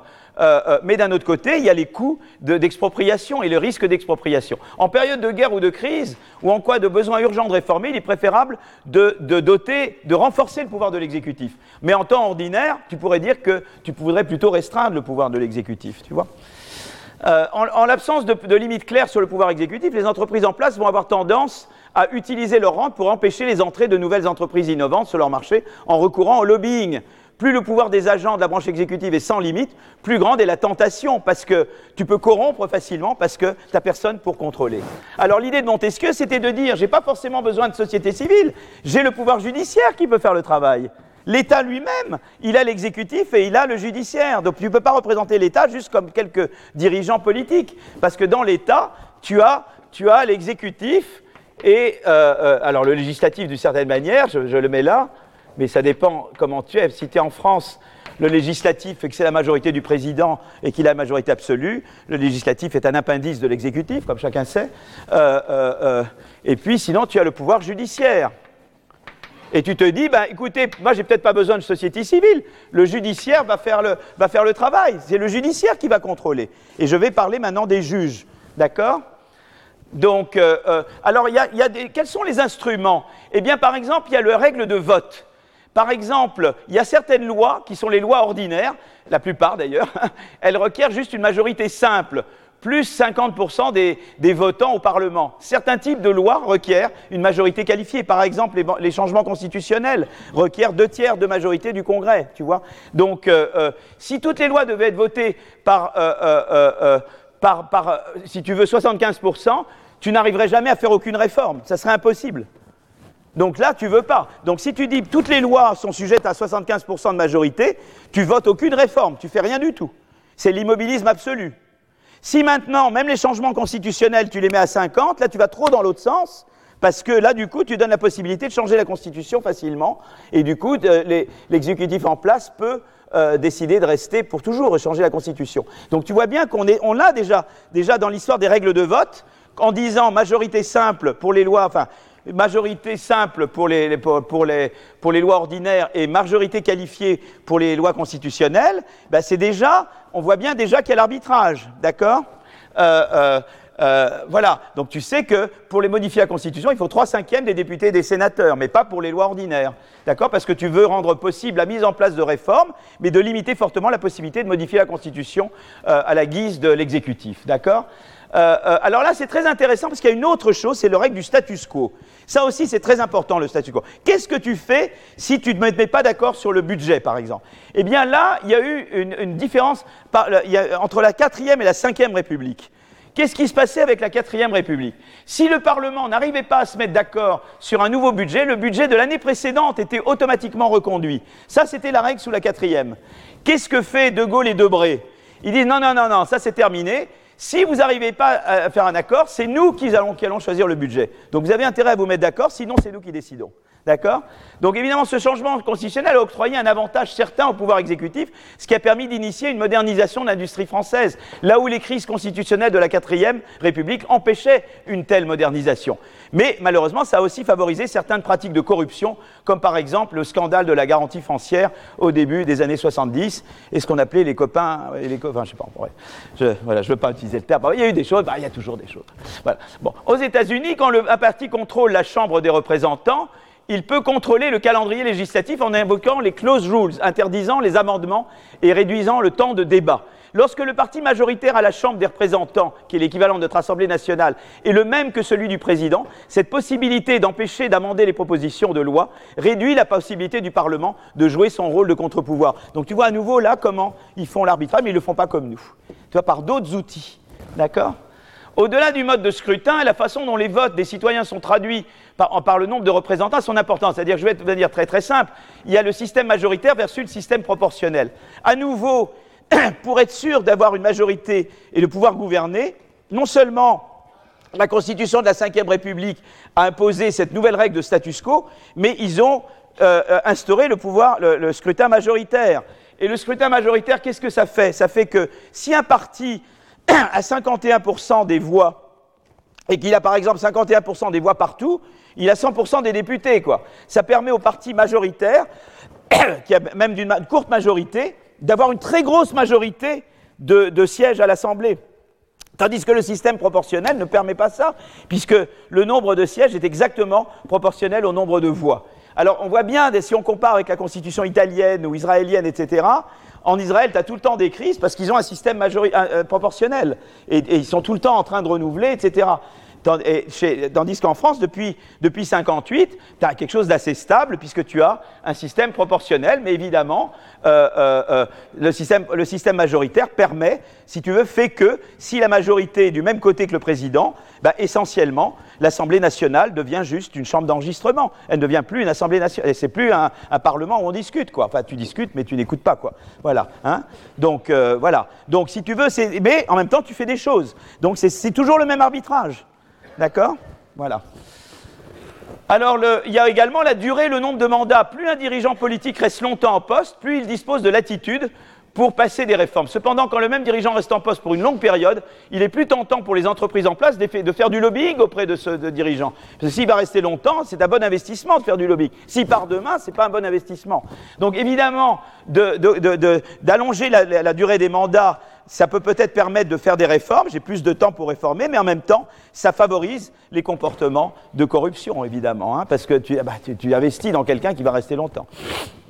Ah ben voilà, donc j'ai montré déjà qu'il y a des outils constitutionnels qui déjà vous disent dans quelle mesure quel est le pouvoir de l'exécutif et le pouvoir de contrôler l'exécutif. Donc déjà, on a vu le les règles de vote, euh, le, status quo en cas de, désaccord à l'Assemblée, euh, euh, la durée des mandats, est-ce qu'on est en majoritaire ou proportionnel, tout ça c'est des outils constitutionnels. Et tu vois bien maintenant qu'est-ce que c'est qu'une constitution. Une constitution c'est un certain d'outils pour à chaque fois ajuster cet arbitrage entre donner du pouvoir à l'exécutif et permettre également de le contrôler. D'accord? Alors maintenant on peut dire, mais voilà, Montesquieu arrive et dit, mais écoutez, N'ayez pas peur que l'exécutif ait trop de pouvoir parce qu'il y a le pouvoir judiciaire qui est là pour le contrôler. Alors là, on va parler de, des juges. Alors, je ne sais pas si vous avez lu euh, euh, euh, ce, livre qui s'appelait. Oh là là, comment s'appelle ce livre de Kahneman? C'était? Oh là là, ça, me reviendra. Ça me reviendra. Voilà, mais c'est-à-dire que, voilà, donc c'est intéressant. Qu'est-ce qu'on peut dire sur les juges? Noise. C'est ça que tu me disais? Moi, j'entends rien, je suis devenu complètement sourd. Hein. Noise, parce que bruit. Parce qu'en fait, le livre est paru sous le titre anglais, même en français. Il a été traduit en français. Et c'est Daniel Kahneman, avec deux co-auteurs. En général, ce qui se passe, c'est quand j'oublie le nom des co-auteurs, ils sont dans la salle. Il dit C'est moi, monsieur. voilà. voilà. Ça m'est arrivé une fois avec quelqu'un qui est dans le jury Nobel. Alors, c'est dramatique, mon prix Nobel, c'est foutu, là. Et j'ai dit, c'est monsieur machin avec monsieur truc. C'est truc chez moi, je suis d'ailleurs dans le comité Nobel. Au revoir, monsieur. bon, terminé. Bon, voilà. Donc, euh, euh, alors, les deux fonctions du pouvoir judiciaire. Euh, les penseurs libéraux, depuis Montesquieu, ont insisté sur la nécessité de l'indépendance du pouvoir judiciaire afin qu'il puisse contrôler le pouvoir exécutif. Les juges remplissent deux fonctions essentielles, ils interprètent la loi et l'appliquent à des cas euh, euh, spécifiques et concrets. Ils sont les seuls à disposer du pouvoir de contrôle constitutionnel ou l'autorité d'interpréter la Constitution, de vérifier si les lois sont en accord euh, avec la Constitution et d'invalider celles qui ne sont pas en accord avec la Constitution. Donc je vais parler maintenant des rôles et des limites du pouvoir judiciaire. Voilà. Donc très important, l'indépendance du pouvoir des juges est une condition nécessaire à la protection de la propriété privée, par exemple. Elle limite la possibilité de pour l'exécutif d'exproprier les rentes. C'est important pour l'innovation. Je vous avais dit, l'innovation, il y a deux choses il y a l'innovation cumulative. Deux, c'est on, innove pour avoir des rentes d'innovation. Mais si vous pas, si vous êtes chez Mugabe, il n'y a pas d'innovation chez Mugabe parce que Mugabe, il vient, il vous prend tout. Donc il faut un système où on dit non, non, tu peux pas faire ça, d'accord? Et ça, l'indépendance des juges, c'est très important, d'accord? Voilà. Euh, sinon, tu n'as pas d'innovation, quoi. C'est la condition. Euh, euh, voilà. Et nous, c'est pas venu tout seul. Il a fallu la Révolution française et Napoléon pour avoir ça. Et en Angleterre, il a fallu la Glorious Revolution pour avoir ça. C'est pas venu comme ça, d'un coup de baguette magique. Alors, cette indépendance des juges garantit un règlement équitable des litiges, en particulier lorsque partie, des parties bénéficient de faveurs politiques. Le contrôle constitutionnel permet de limiter la possibilité pour les politiciens de passer des lois qui servent leurs intérêts personnels au lieu de l'intérêt général, incluant celles pouvant limiter les droits d'entrée à des jeunes entreprises. Hein, tu peux toi être actionnaire ou avoir ta famille actionnaire dans des, entreprises et tu, veux limiter la concurrence, d'accord? Euh, Au Mexique, par exemple, voilà, j'ai vu ça de très très près. Alors, différents systèmes constitutionnels peuvent être comparés à, cette aune-là, quoi. C'est-à-dire, tu peux regarder le degré d'indépendance du pouvoir judiciaire, l'étendue de son habilitation à assurer l'accord des lois avec, euh, la Constitution. Euh, l'indépendance, il y a trois indicateurs. Euh, un indicateur, c'est la durée des mandats des juges, des, juges siégeant à la plus haute cour du pays et des juges des tribunaux administratifs, le poids des précédents, donc il y a d'abord la durée des mandats, hein, et puis il y a le poids il y, a, euh, euh, euh, il y a le poids des précédents. Est-ce que, par exemple, dans la décision, je suis tenu par ce qui s'est fait avant ou pas? Ça, c'est une chose très importante.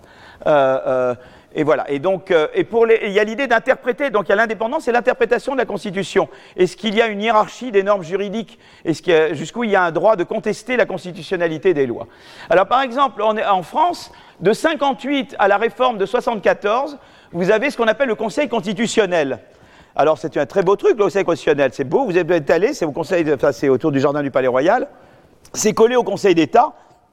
Mais je peux vous dire que de 58 à 74, il s'y passait absolument rien. Parce que, euh, en fait, il, n'y avait que les, présidents du Sénat et, de la Chambre qui pouvaient, qui pouvaient euh, euh, saisir le Conseil constitutionnel. Comme ils étaient de la majorité du président, il n'y avait aucun, il n'était jamais saisi. Donc ces gens-là, ils allaient jouer au golf, je ne sais pas ce qu'ils faisaient, ils jouaient euh, à la pétanque au Luxembourg, je ne sais pas ce qu'ils faisaient de leur journée, parce qu'ils n'avaient ils avaient aucun travail à faire. Enfin vraiment, voilà. Et puis tout d'un coup, il y a eu euh, une réforme en 74, ça fait par Giscard en fait. Et depuis la réforme, n'importe quel groupe de 60 députés ou 60 sénateurs peut faire appel au Conseil constitutionnel. Et alors là, on a vu beaucoup de contestations. Et là, le Conseil constitutionnel est devenu un véritable contre-pouvoir. Donc il y avait dans la Constitution 58 le Conseil constitutionnel. La question, c'est qui pouvait saisir le Conseil constitutionnel? Et ça c'est qu'en 74 que cet euh, organe, que cette possibilité est devenue une réalité, quoi. Voilà, d'accord?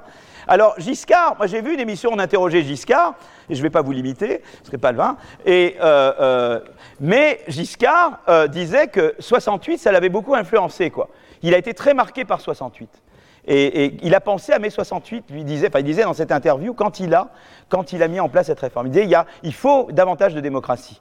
Et il sentait bien que là, il y avait un outil possible pour, pour accroître la démocratie. Je crois qu'en 74, la modernisation de Giscard, c'était quand même une réponse à 68 tout en destant dans le système. Tu vois ce que je veux dire? Je ne change pas le système économique, je libéralise, etc., je modernise, mais je réponds à 68. Donc il y a eu l'avortement, mais il y a eu ça également. On parle beaucoup de l'avortement, mais beaucoup moins de ça.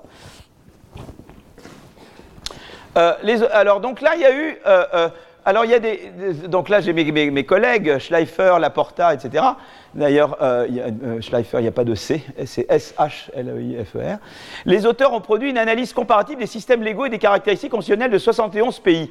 L'étude n'est pas causale, c'est des corrélations, mais elle a le mérite de montrer des corrélations intéressantes entre des variables de liberté économique, par exemple le droit de propriété privée, et des, libertés politiques, indices démocratiques, avec des variables judiciaires, notamment niveau de contrôle constitutionnel. Et ce qu'il trouve, c'est que les pays où l'indépendance du pouvoir judiciaire est la plus forte sont également les pays où, le droit où la propriété privée est le plus protégée, et les pays où, il y a le moins de, formalités administratives pour créer une entreprise. C'est-à-dire qu'on facilite l'entrée de nouvelles entreprises. C'est intéressant. Donc ils ont relié des caractéristiques du pouvoir judiciaire à des caractéristiques à la fois politiques et économiques.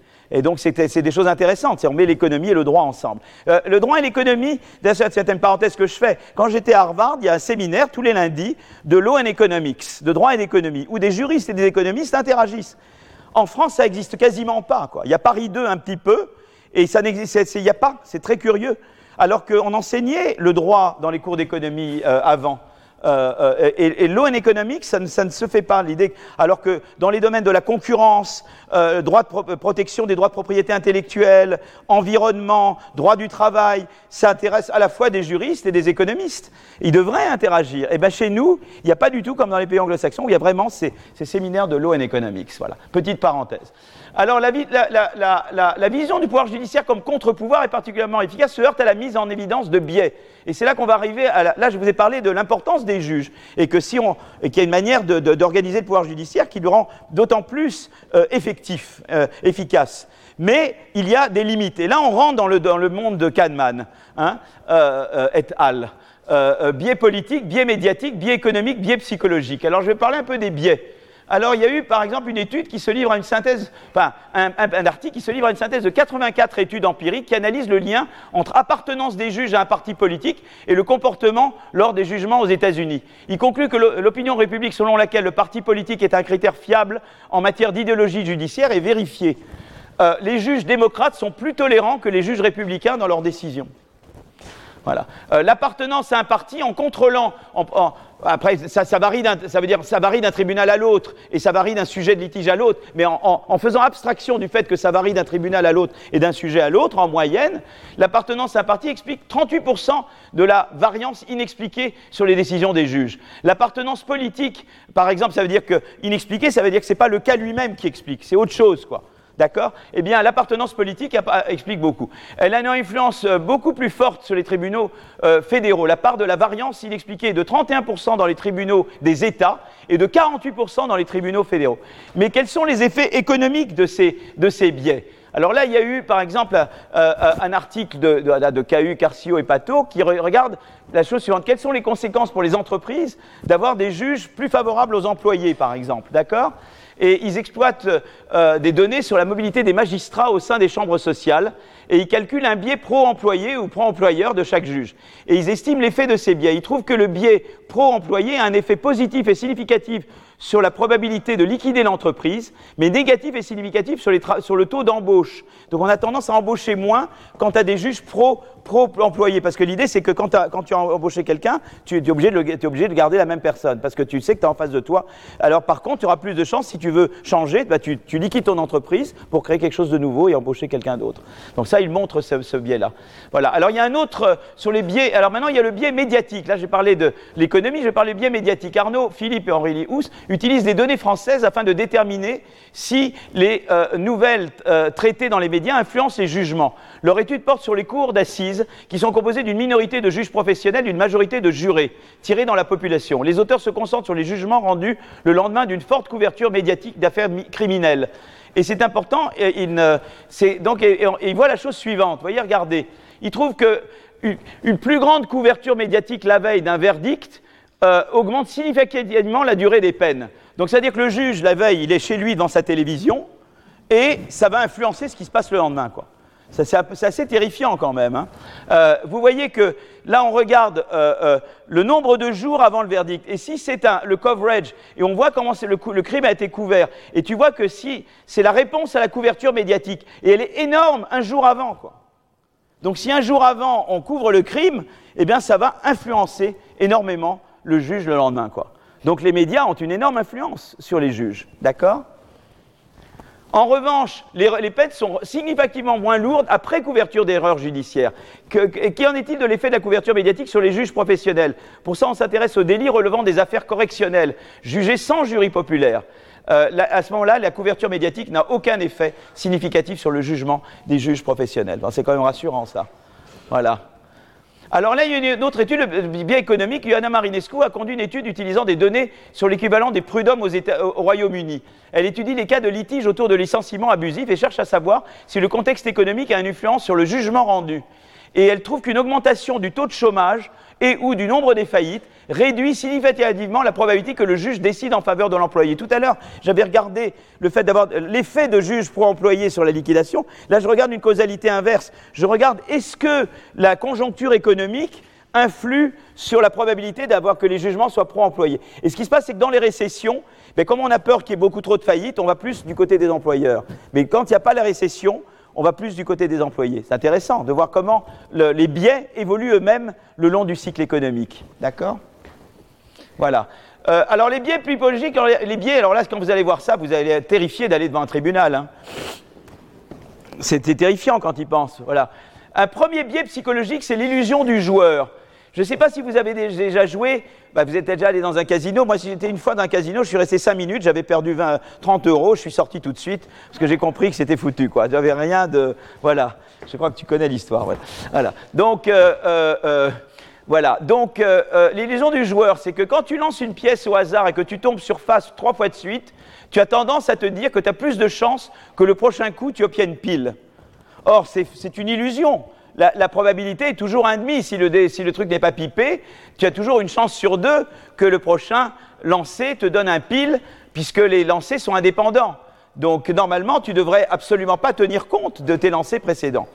Tu devrais te dire que les juges devraient savoir s'imprégner de cette chose-là. Or, euh, euh, ces auteurs-là appliquent ce biais à la façon dont les juges traitent les demandes d'asile.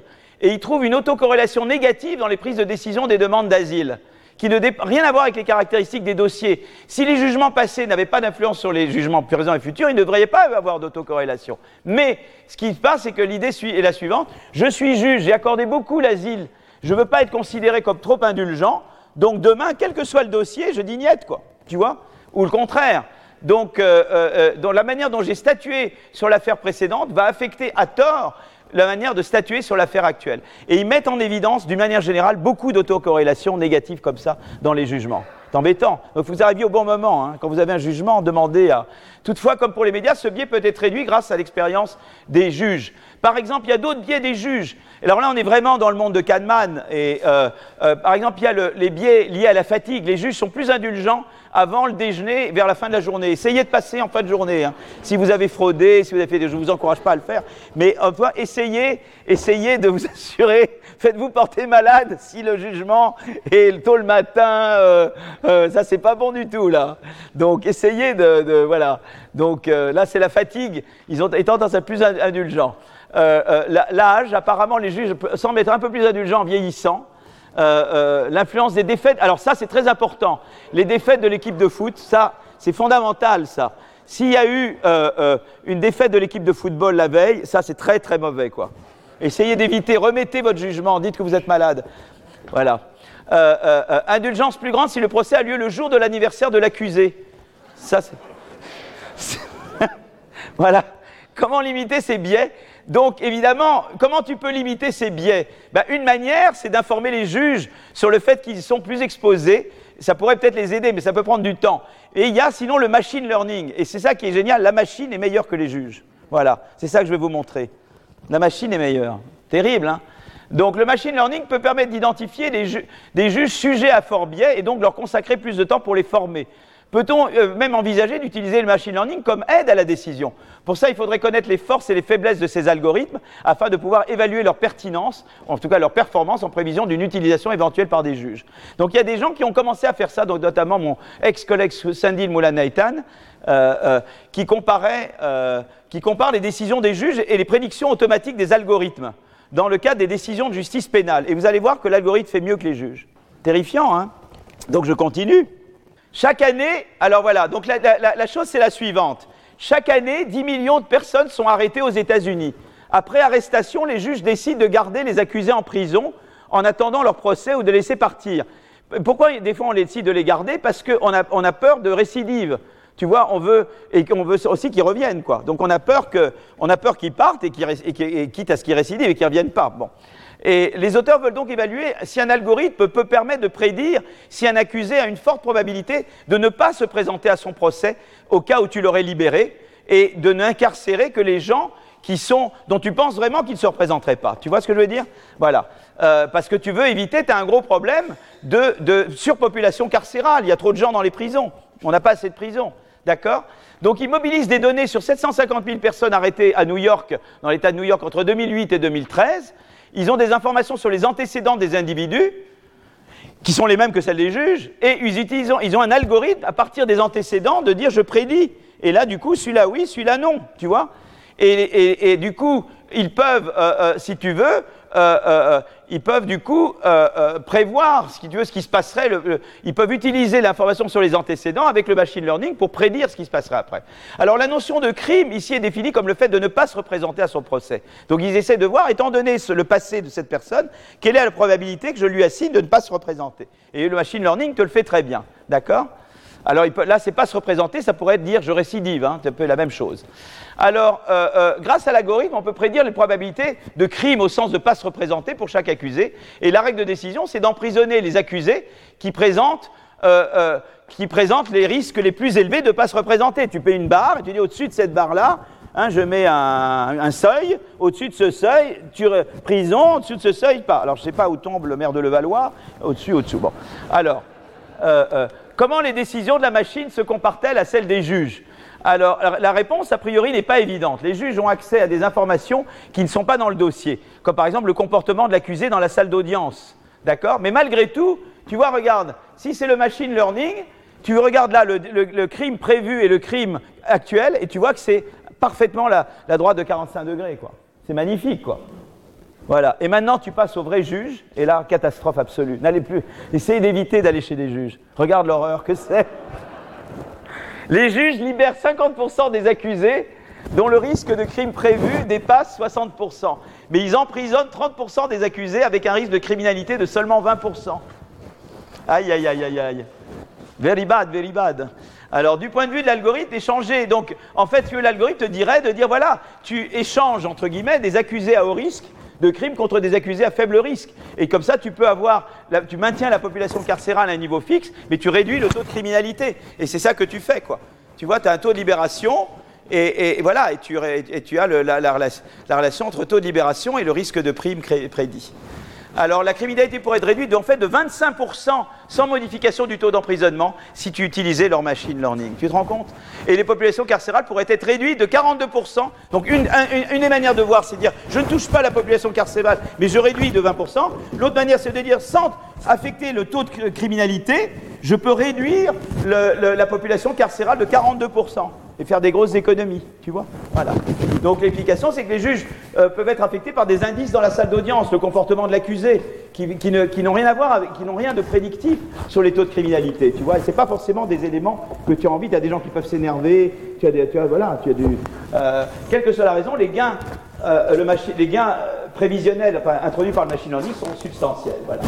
Euh, nous avons évoqué le rôle du pouvoir judiciaire pour contrôler le pouvoir exécutif, mais dans son application concrète, les acteurs sont sujets à de nombreux biais. L'expertise des juges ainsi qu'une formation adéquate peut permettre de réduire ces biais, mais malgré les réticences à s'exposer au jugement euh, des, machines, les algorithmes pourraient en faire partie d'un outil, d'un éventail d'outils permettant de limiter le biais des acteurs du pouvoir judiciaire.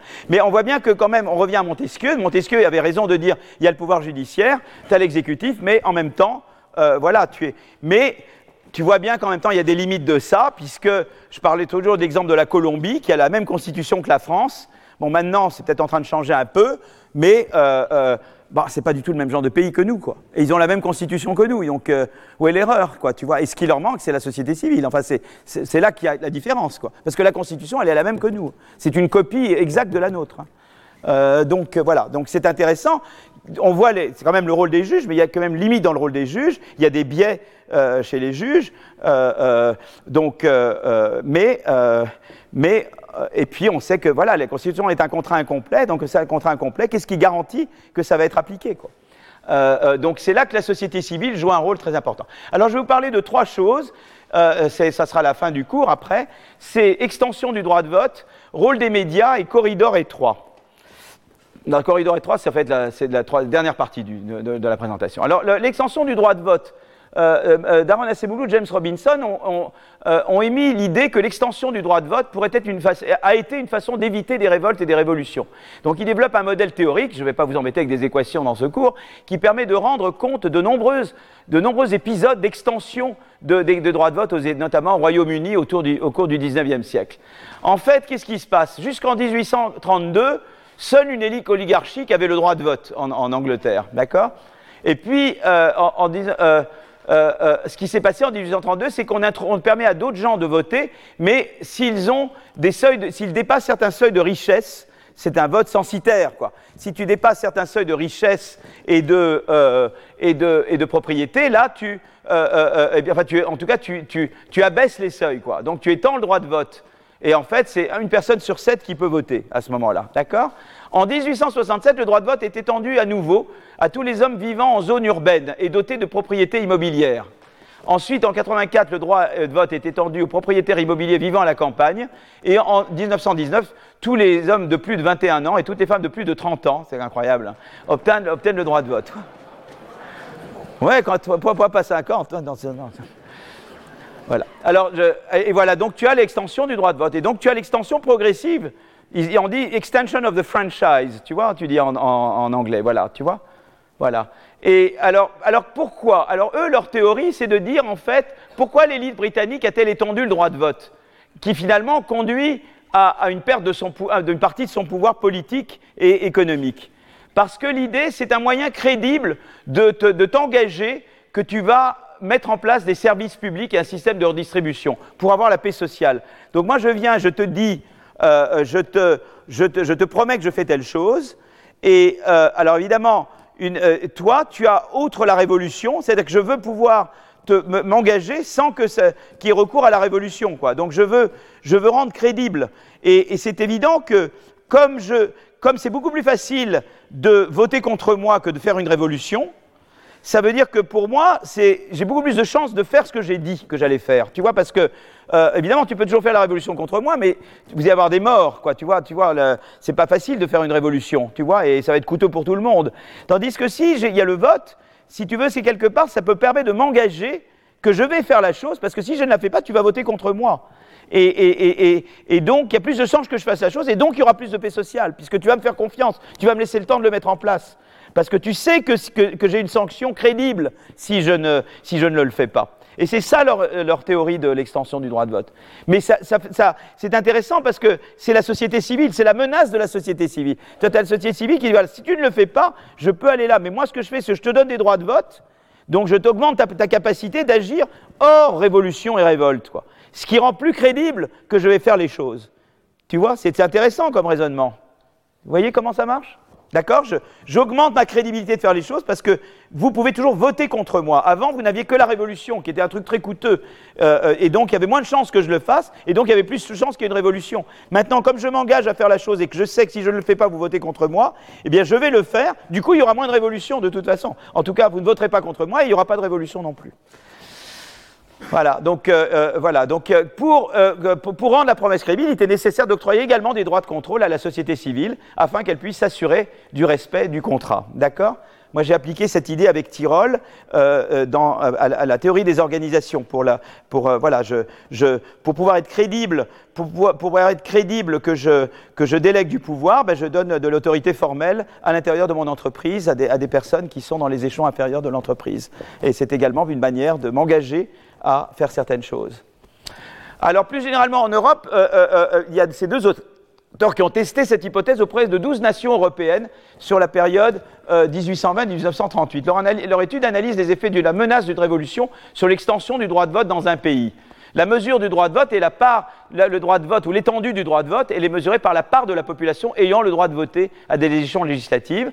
La menace d'une révolution est mesurée par l'occurrence d'une révolution dans un ou plusieurs pays voisins, en se basant sur l'idée que les révolutions peuvent s'étendre d'un pays à l'autre. Donc, si tu veux, tu peux dire j'ai menace de révolution. Si je vois qu'autour de moi il y a eu des révolutions, eh bien, je pense que là, il y a une forte probabilité que, y ait, que ça fasse tache d'huile et qu'il y ait contagion à mon pays.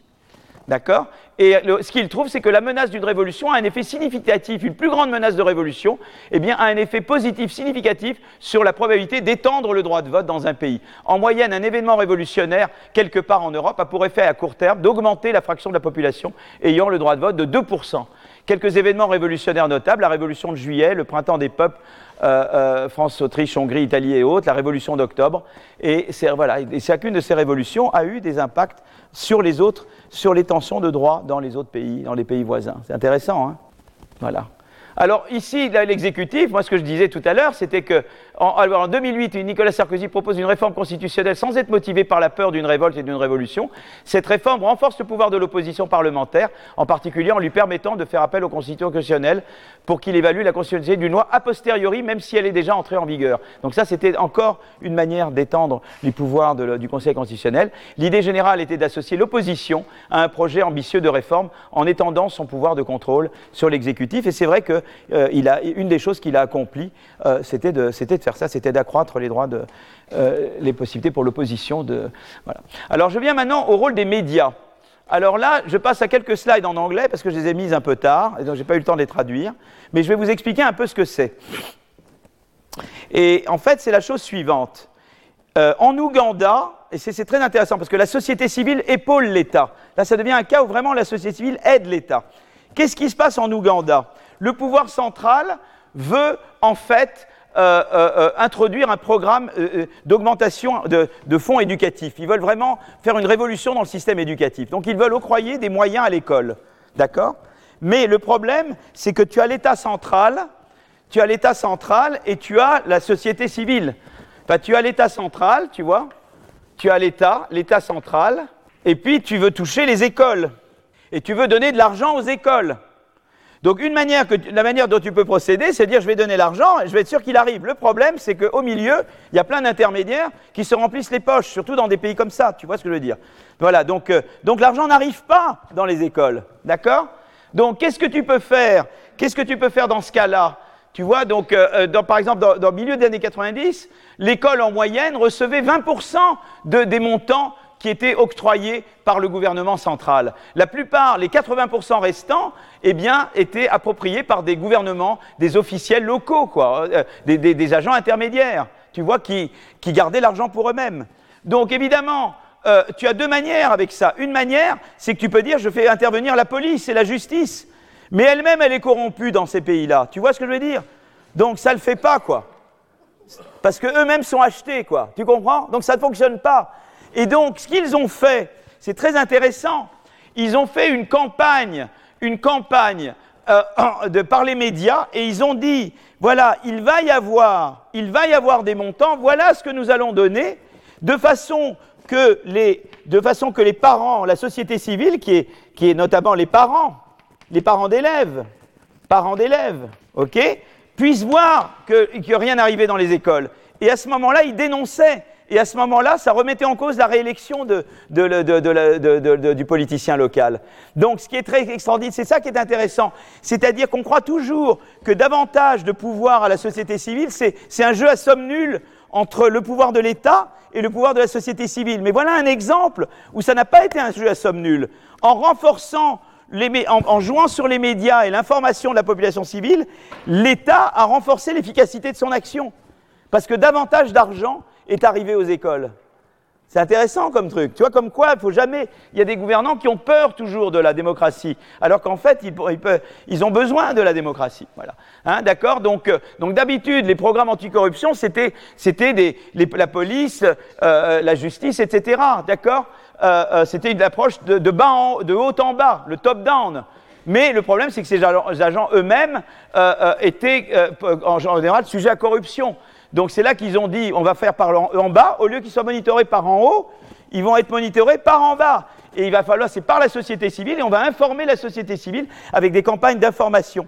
Et suite à la campagne d'information, eh bien, au lieu qu'il n'y ait que 20% qui leur arrivent, je crois qu'il y a 70% des fonds qui leur sont arrivés. Ça a été quelque chose d'extraordinaire, quoi. Voilà.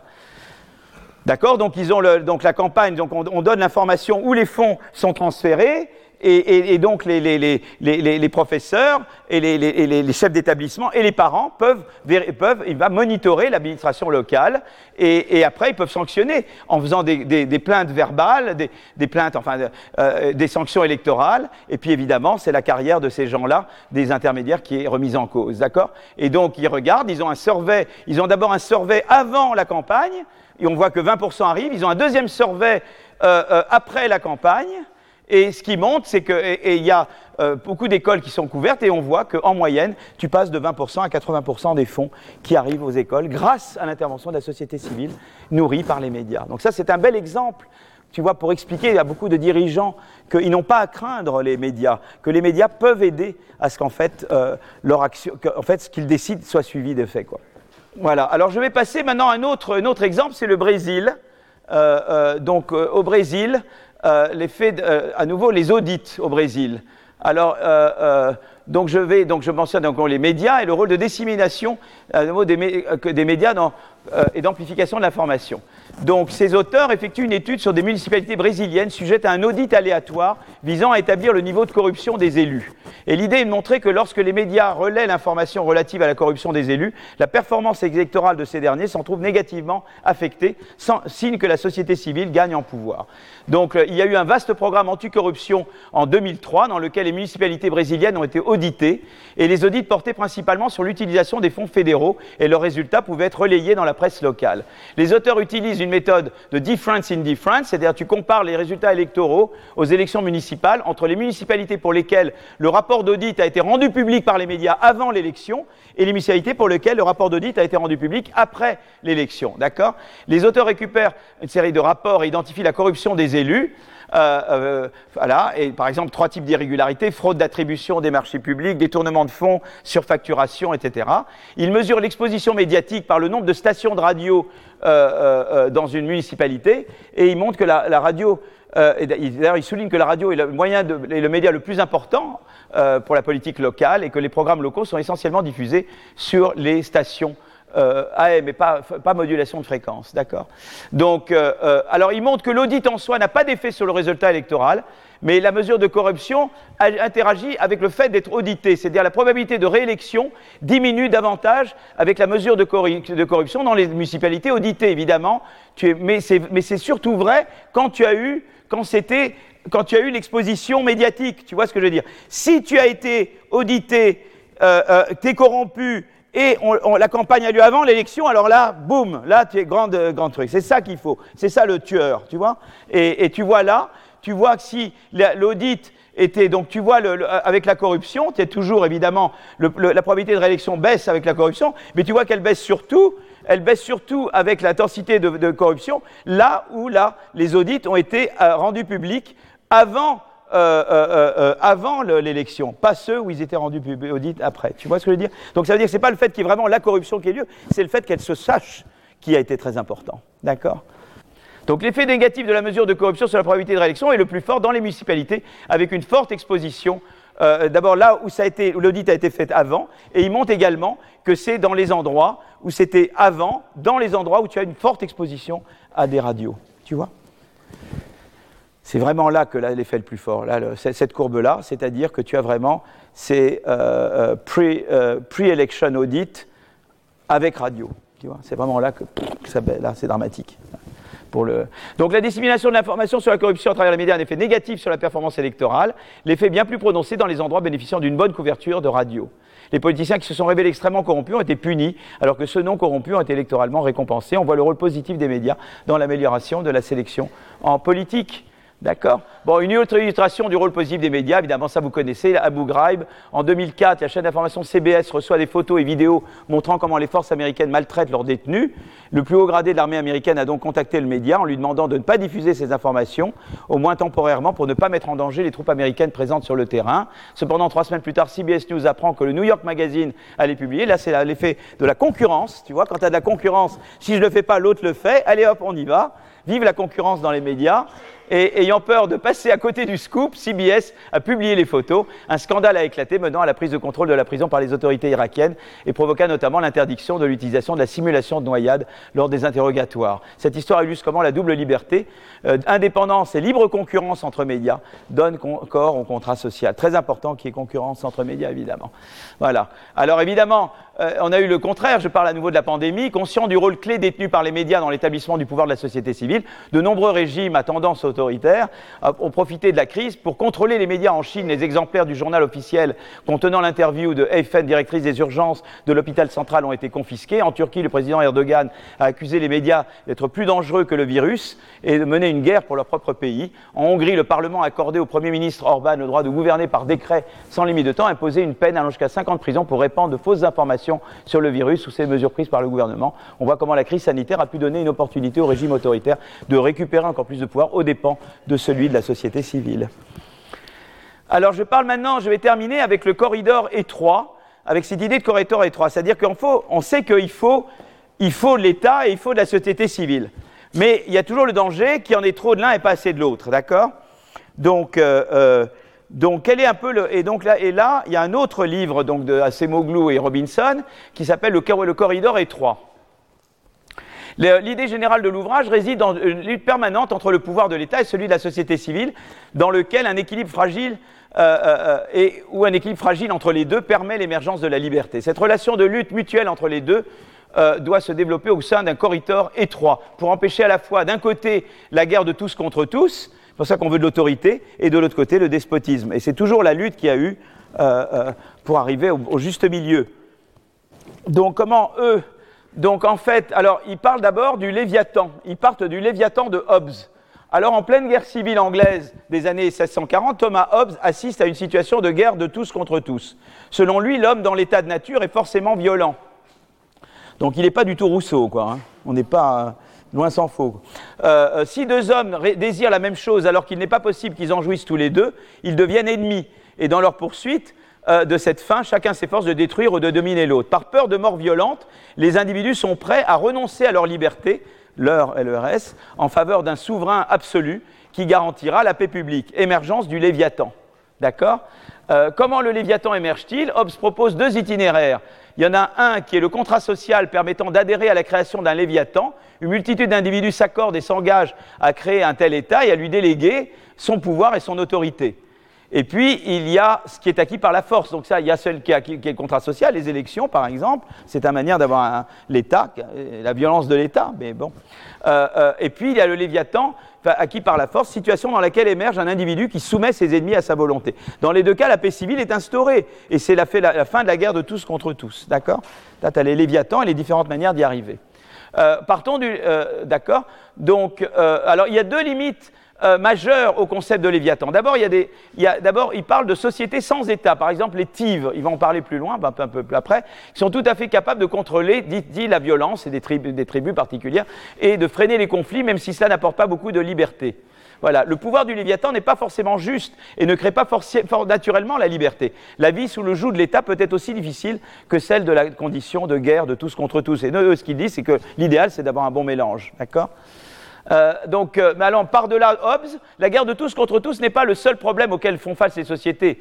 Pour Acemoglu et Robinson, même si l'émergence d'un État n'assure pas l'émergence de la liberté, ils pensent qu'il s'agit tout de même d'une condition nécessaire. Ils proposent des institutions différentes de celles de Hobbes qui permettent d'obviotir un léviathan enchaîné afin de faire respecter les lois, de contrôler la violence, de résoudre des conflits, de fournir des services publics, tout en restant apprivoisé et contrôlé par une société euh, euh, euh, bien organisée hein, et affirmée.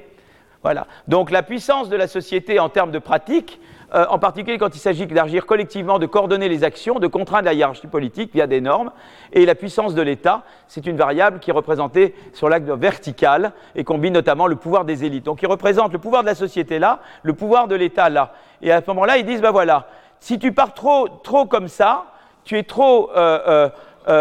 tu, tu pars avec trop peu d'État, tu vas aller vers l'anarchie, quoi.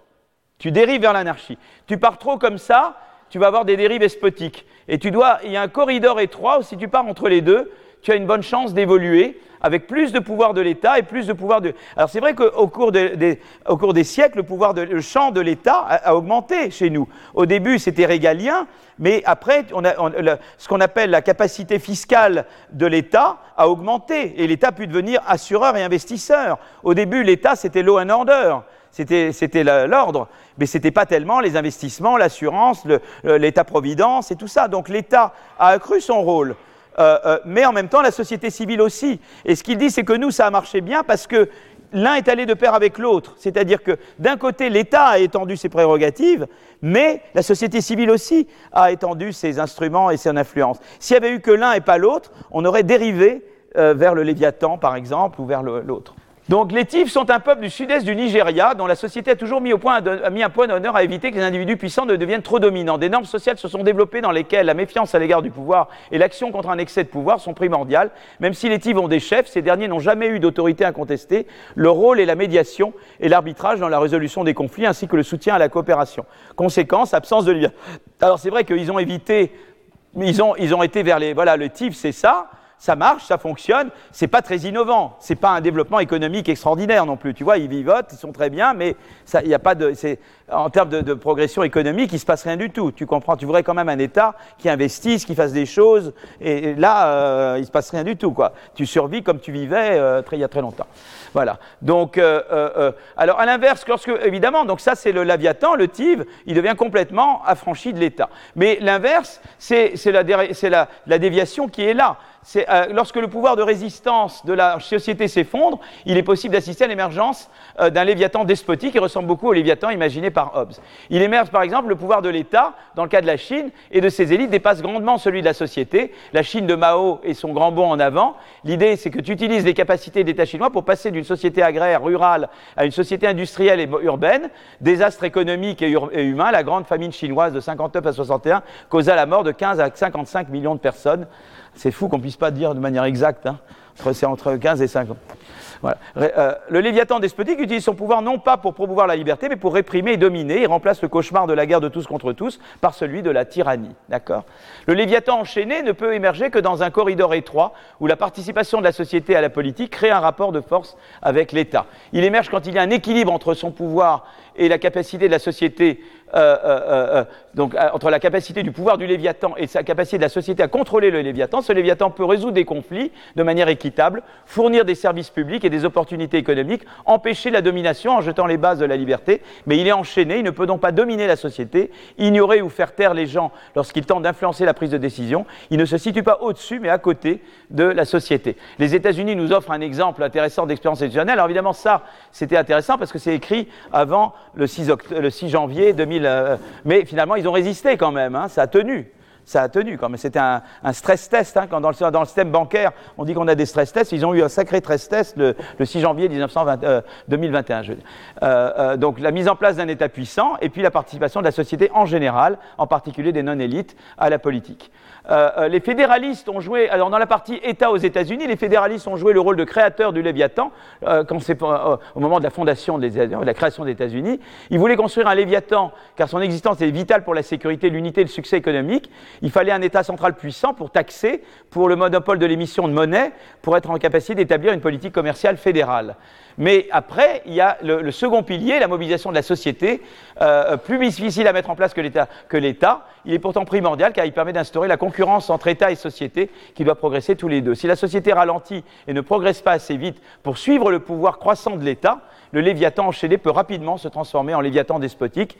Il suffit ici, il s'agit de l'effet Reine Rouge, en référence à la course entre Alice et, la Reine Rouge dans le roman de au Pays des Merveilles. D'accord?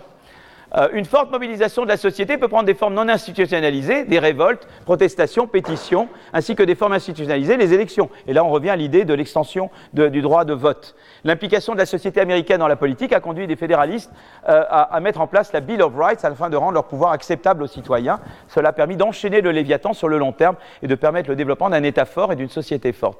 Pour que la liberté puisse émerger dans une société, il faut à la fois que les pouvoirs de l'État et de la société soient forts, société, État fort nécessaire, donc j'avais dit tout à l'heure, la société forte mobilisée nécessaire pour contrôler et enchaîner l'État fort, entre la peur et la répression engendrée par les États despotiques et la violence et l'anarchie qui émergent en leur absence, l'État et la société s'équilibrent dans le corridor étroit. Alors, donc en fait, donc là, c'est intéressant parce qu'il y a eu quand même donc le Léviathan enchaîné peut devenir incontrôlable quand la course entre l'État et la société civile évolue vers un jeu à somme nulle où chacun des deux essaie de détruire l'autre. C'est plus susceptible de se produire quand les élites cherchent à saper la mobilisation de la société, les conditions économiques rendent le corridor plus étroit, les institutions ne sont pas en mesure de régler les conflits, la confiance dans les institutions est compromise, les difficultés économiques, les inégalités créent le mécontentement.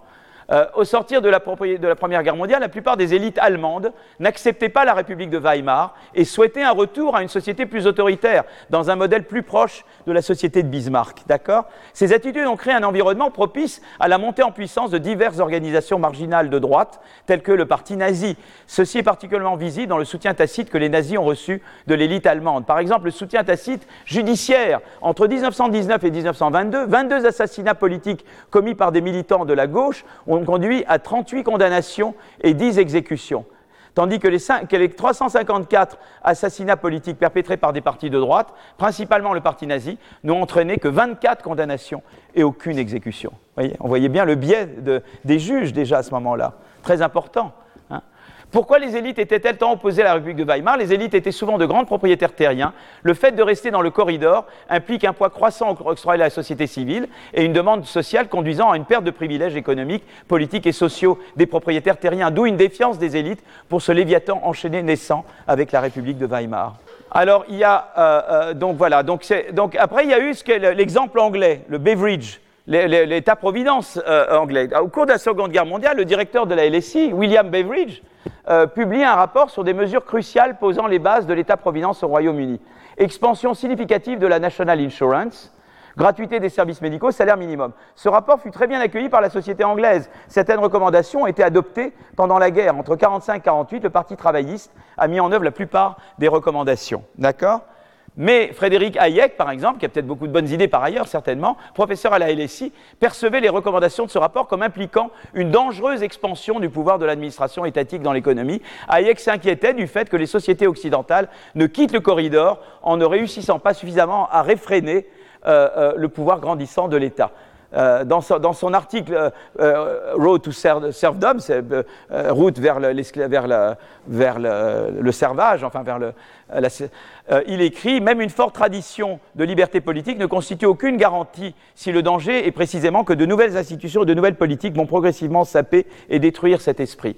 Alors que pour Hayek, la seule façon d'empêcher l'apparition du Léviathan est de limiter le pouvoir de l'État, Acemoglu montre, euh, Robinson montre qu'il oublie l'effet Reine Rouge. Restreindre l'expansion du pouvoir de l'État n'est pas la seule option. La société peut également augmenter son propre pouvoir en construisant, par exemple, des contre-pouvoirs à la puissance de l'État. C'est cette seconde option qui a été choisie par la société britannique d'après-guerre et lui a permis d'accroître aussi bien le pouvoir de l'État que le pouvoir de la société, restant ainsi dans le corridor. Autre exemple de l'effet Reine Rouge, le co-trade suédois dans les années 30, montée de l'État social-démocrate en Suède à travers la coalition rouge-verte, aussi connue sous le nom de co-trade. Euh, euh, suite à la crise des années 30, formation d'une nouvelle coalition réunissant initialement des ouvriers et des agriculteurs, ayant pour objectif simultané de renforcer les capacités de l'État, mais de renforcer le contrôle de la société sur l'État. Ils ont fait les deux en même temps. La, la plateforme du Swedish Workers' Party, qui est le précurseur de, l'État du Parti social-démocrate. Le parti n'a pas pour objectif de soutenir et d'aider la classe ouvrière aux dépens des autres. Elle ne distingue pas son agenda pour l'avenir, dans son agenda pour l'avenir, entre la classe ouvrière et la classe agricole, ou entre les travailleurs des mains et les travailleurs du cerveau. Donc il y a élargissement de la coalition social-démocrate en 1938 qui conduit à un État-providence plus développé, à des salaires plus élevés, mais aussi à des relations de travail plus coopératives et à moins de grèves. Ce modèle a, continué de se développer après la Seconde Guerre mondiale. Et en fait, en 31, comme tout le monde le sait, il y avait Adalen 31. Moi, j'avais vu un film en 69 qui s'appelait suédois, qui s'appelait Adalen 31. Euh, euh, et ce film-là explique, c'est une répression euh, violente d'une grève ouvrière en 31 en, Suède, où carrément les, policiers tirent directement, ou c'est l'armée qui tire directement à, balles réelles sur des gamins. Quoi. Les gens viennent avec leurs enfants et il y a des morts, il y a plein d'enfants qui meurent. C'est une boucherie, quoi, à Dalen 31. Et c'est inimaginable que ça puisse passer en Suède. Mais maintenant, ils, sont, ne sont plus là-dedans. Ils, ont, ils sont passés à un autre équilibre. Les défis auxquels nos sociétés font face aujourd'hui demandent que l'État développe des capacités supplémentaires, mais seulement si nous pouvons tous trouver de nouveaux moyens de le garder enchaîné, de mobiliser la société, de protéger nos libertés. Et pour ça, évidemment, le rôle des médias, notamment, est essentiel. D'accord Donc finalement, je suis arrivé, moi, à mon triangle. Je vous ai parlé des entreprises qui doivent innover, mais elles n'innovent pas toujours comme il faudrait, etc. Donc elles donnent de la prospérité. La source de prospérité, c'est les entreprises. On sait que des économies totalement étatisées ne donnent pas de prospérité. Euh, euh, et, donc il faut les entreprises qu'elles produisent, qu'elles innovent, etc. Il faut l'État pour les réguler, il faut l'État comme régulateur, mais également comme investisseur. Donc il faut un État qui ait la capacité fiscale d'être un investisseur, un assureur, en plus d'être un régulateur, d'accord? Mais on a vu le rôle important de la société civile. Qu'est-ce qui se passe quand la société civile n'est pas là? Pour s'assurer que l'État n'est pas, capturé par les entreprises existantes, pour s'assurer que, les, régulations sont mises en œuvre, que les dispositions constitutionnelles sont vraiment appliquées parce que la Constitution est un contrat incomplet et on a besoin de ce type d'autant plus que les juges, c'est pas suffisant parce que évidemment qu'ils ils, contrôlent en partie l'exécutif, mais ils sont pas toujours, ils le, font de manière biaisée et, euh, ça ne suffit pas d'avoir simplement la séparation des pouvoirs entre euh, exécutif et judiciaire et qu'il faut un bon équilibre entre société civile et État et qu'à mesure que l'un se développe, l'autre doit se développer pour que cet équilibre soit maintenu. Alors évidemment, euh, je n'arrive à la fin de mon cours d'aujourd'hui parce qu'on se demande, mais alors la Chine? Où est le triangle en Chine? Hein? On se dit, c'est un contre-exemple, cher monsieur, vous êtes un escroc, vous avez parlé d'un truc, mais regardez la Chine, euh, euh, où est la société civile? Euh, Voilà, donc, et pourtant, ils innovent, ils font des choses, c'est un pays qui se développe. Alors, pas comme on aimerait nous, pas comme on. Mais on va voir la semaine prochaine, je vais parler de la Chine. Je vais parler de la Chine, c'est mon prochain cours. Mais eh, eh bien, certains pensaient que la Chine ne se développerait pas du tout, parce que comme il n'y a pas de liberté, euh, euh, comme il n'y a pas cette, euh, cette, société civile capable de contrôler l'État, eh bien, c'est un pays qui est voué à, la stagnation. Et pourquoi ce pays s'est quand même développé comme il l'a fait? Et donc, on va essayer. Et pourquoi innove-t-il autant? Parce que autant il y a déclin de l'innovation au Japon, autant il y a progression de l'innovation en, en, Chine. Je vous montrerai des figures la prochaine fois. Et donc, une des questions qu'on va essayer de, et je ne sais pas, je pense pas que je pourrais totalement répondre, je donnerai quelques éléments, mais c'est une grande question maintenant, c'est comment, la Chine fait sans le triangle? Comment Parce que c'est vrai qu'il y a eu le grand bond en avant, mais ils ne sont plus le grand bond en avant maintenant. Ils sont, c'est un pays devenu moderne et innovant. Donc comment, la Chine a pu faire sans le troisième côté du triangle? Et donc, euh, donc euh, c'est sur cette question-là que je vous, que je vous invite à. Donc je vous revois dans une semaine. Voilà, merci beaucoup. Retrouvez tous les contenus du Collège de France sur www.colège-2-france.fr.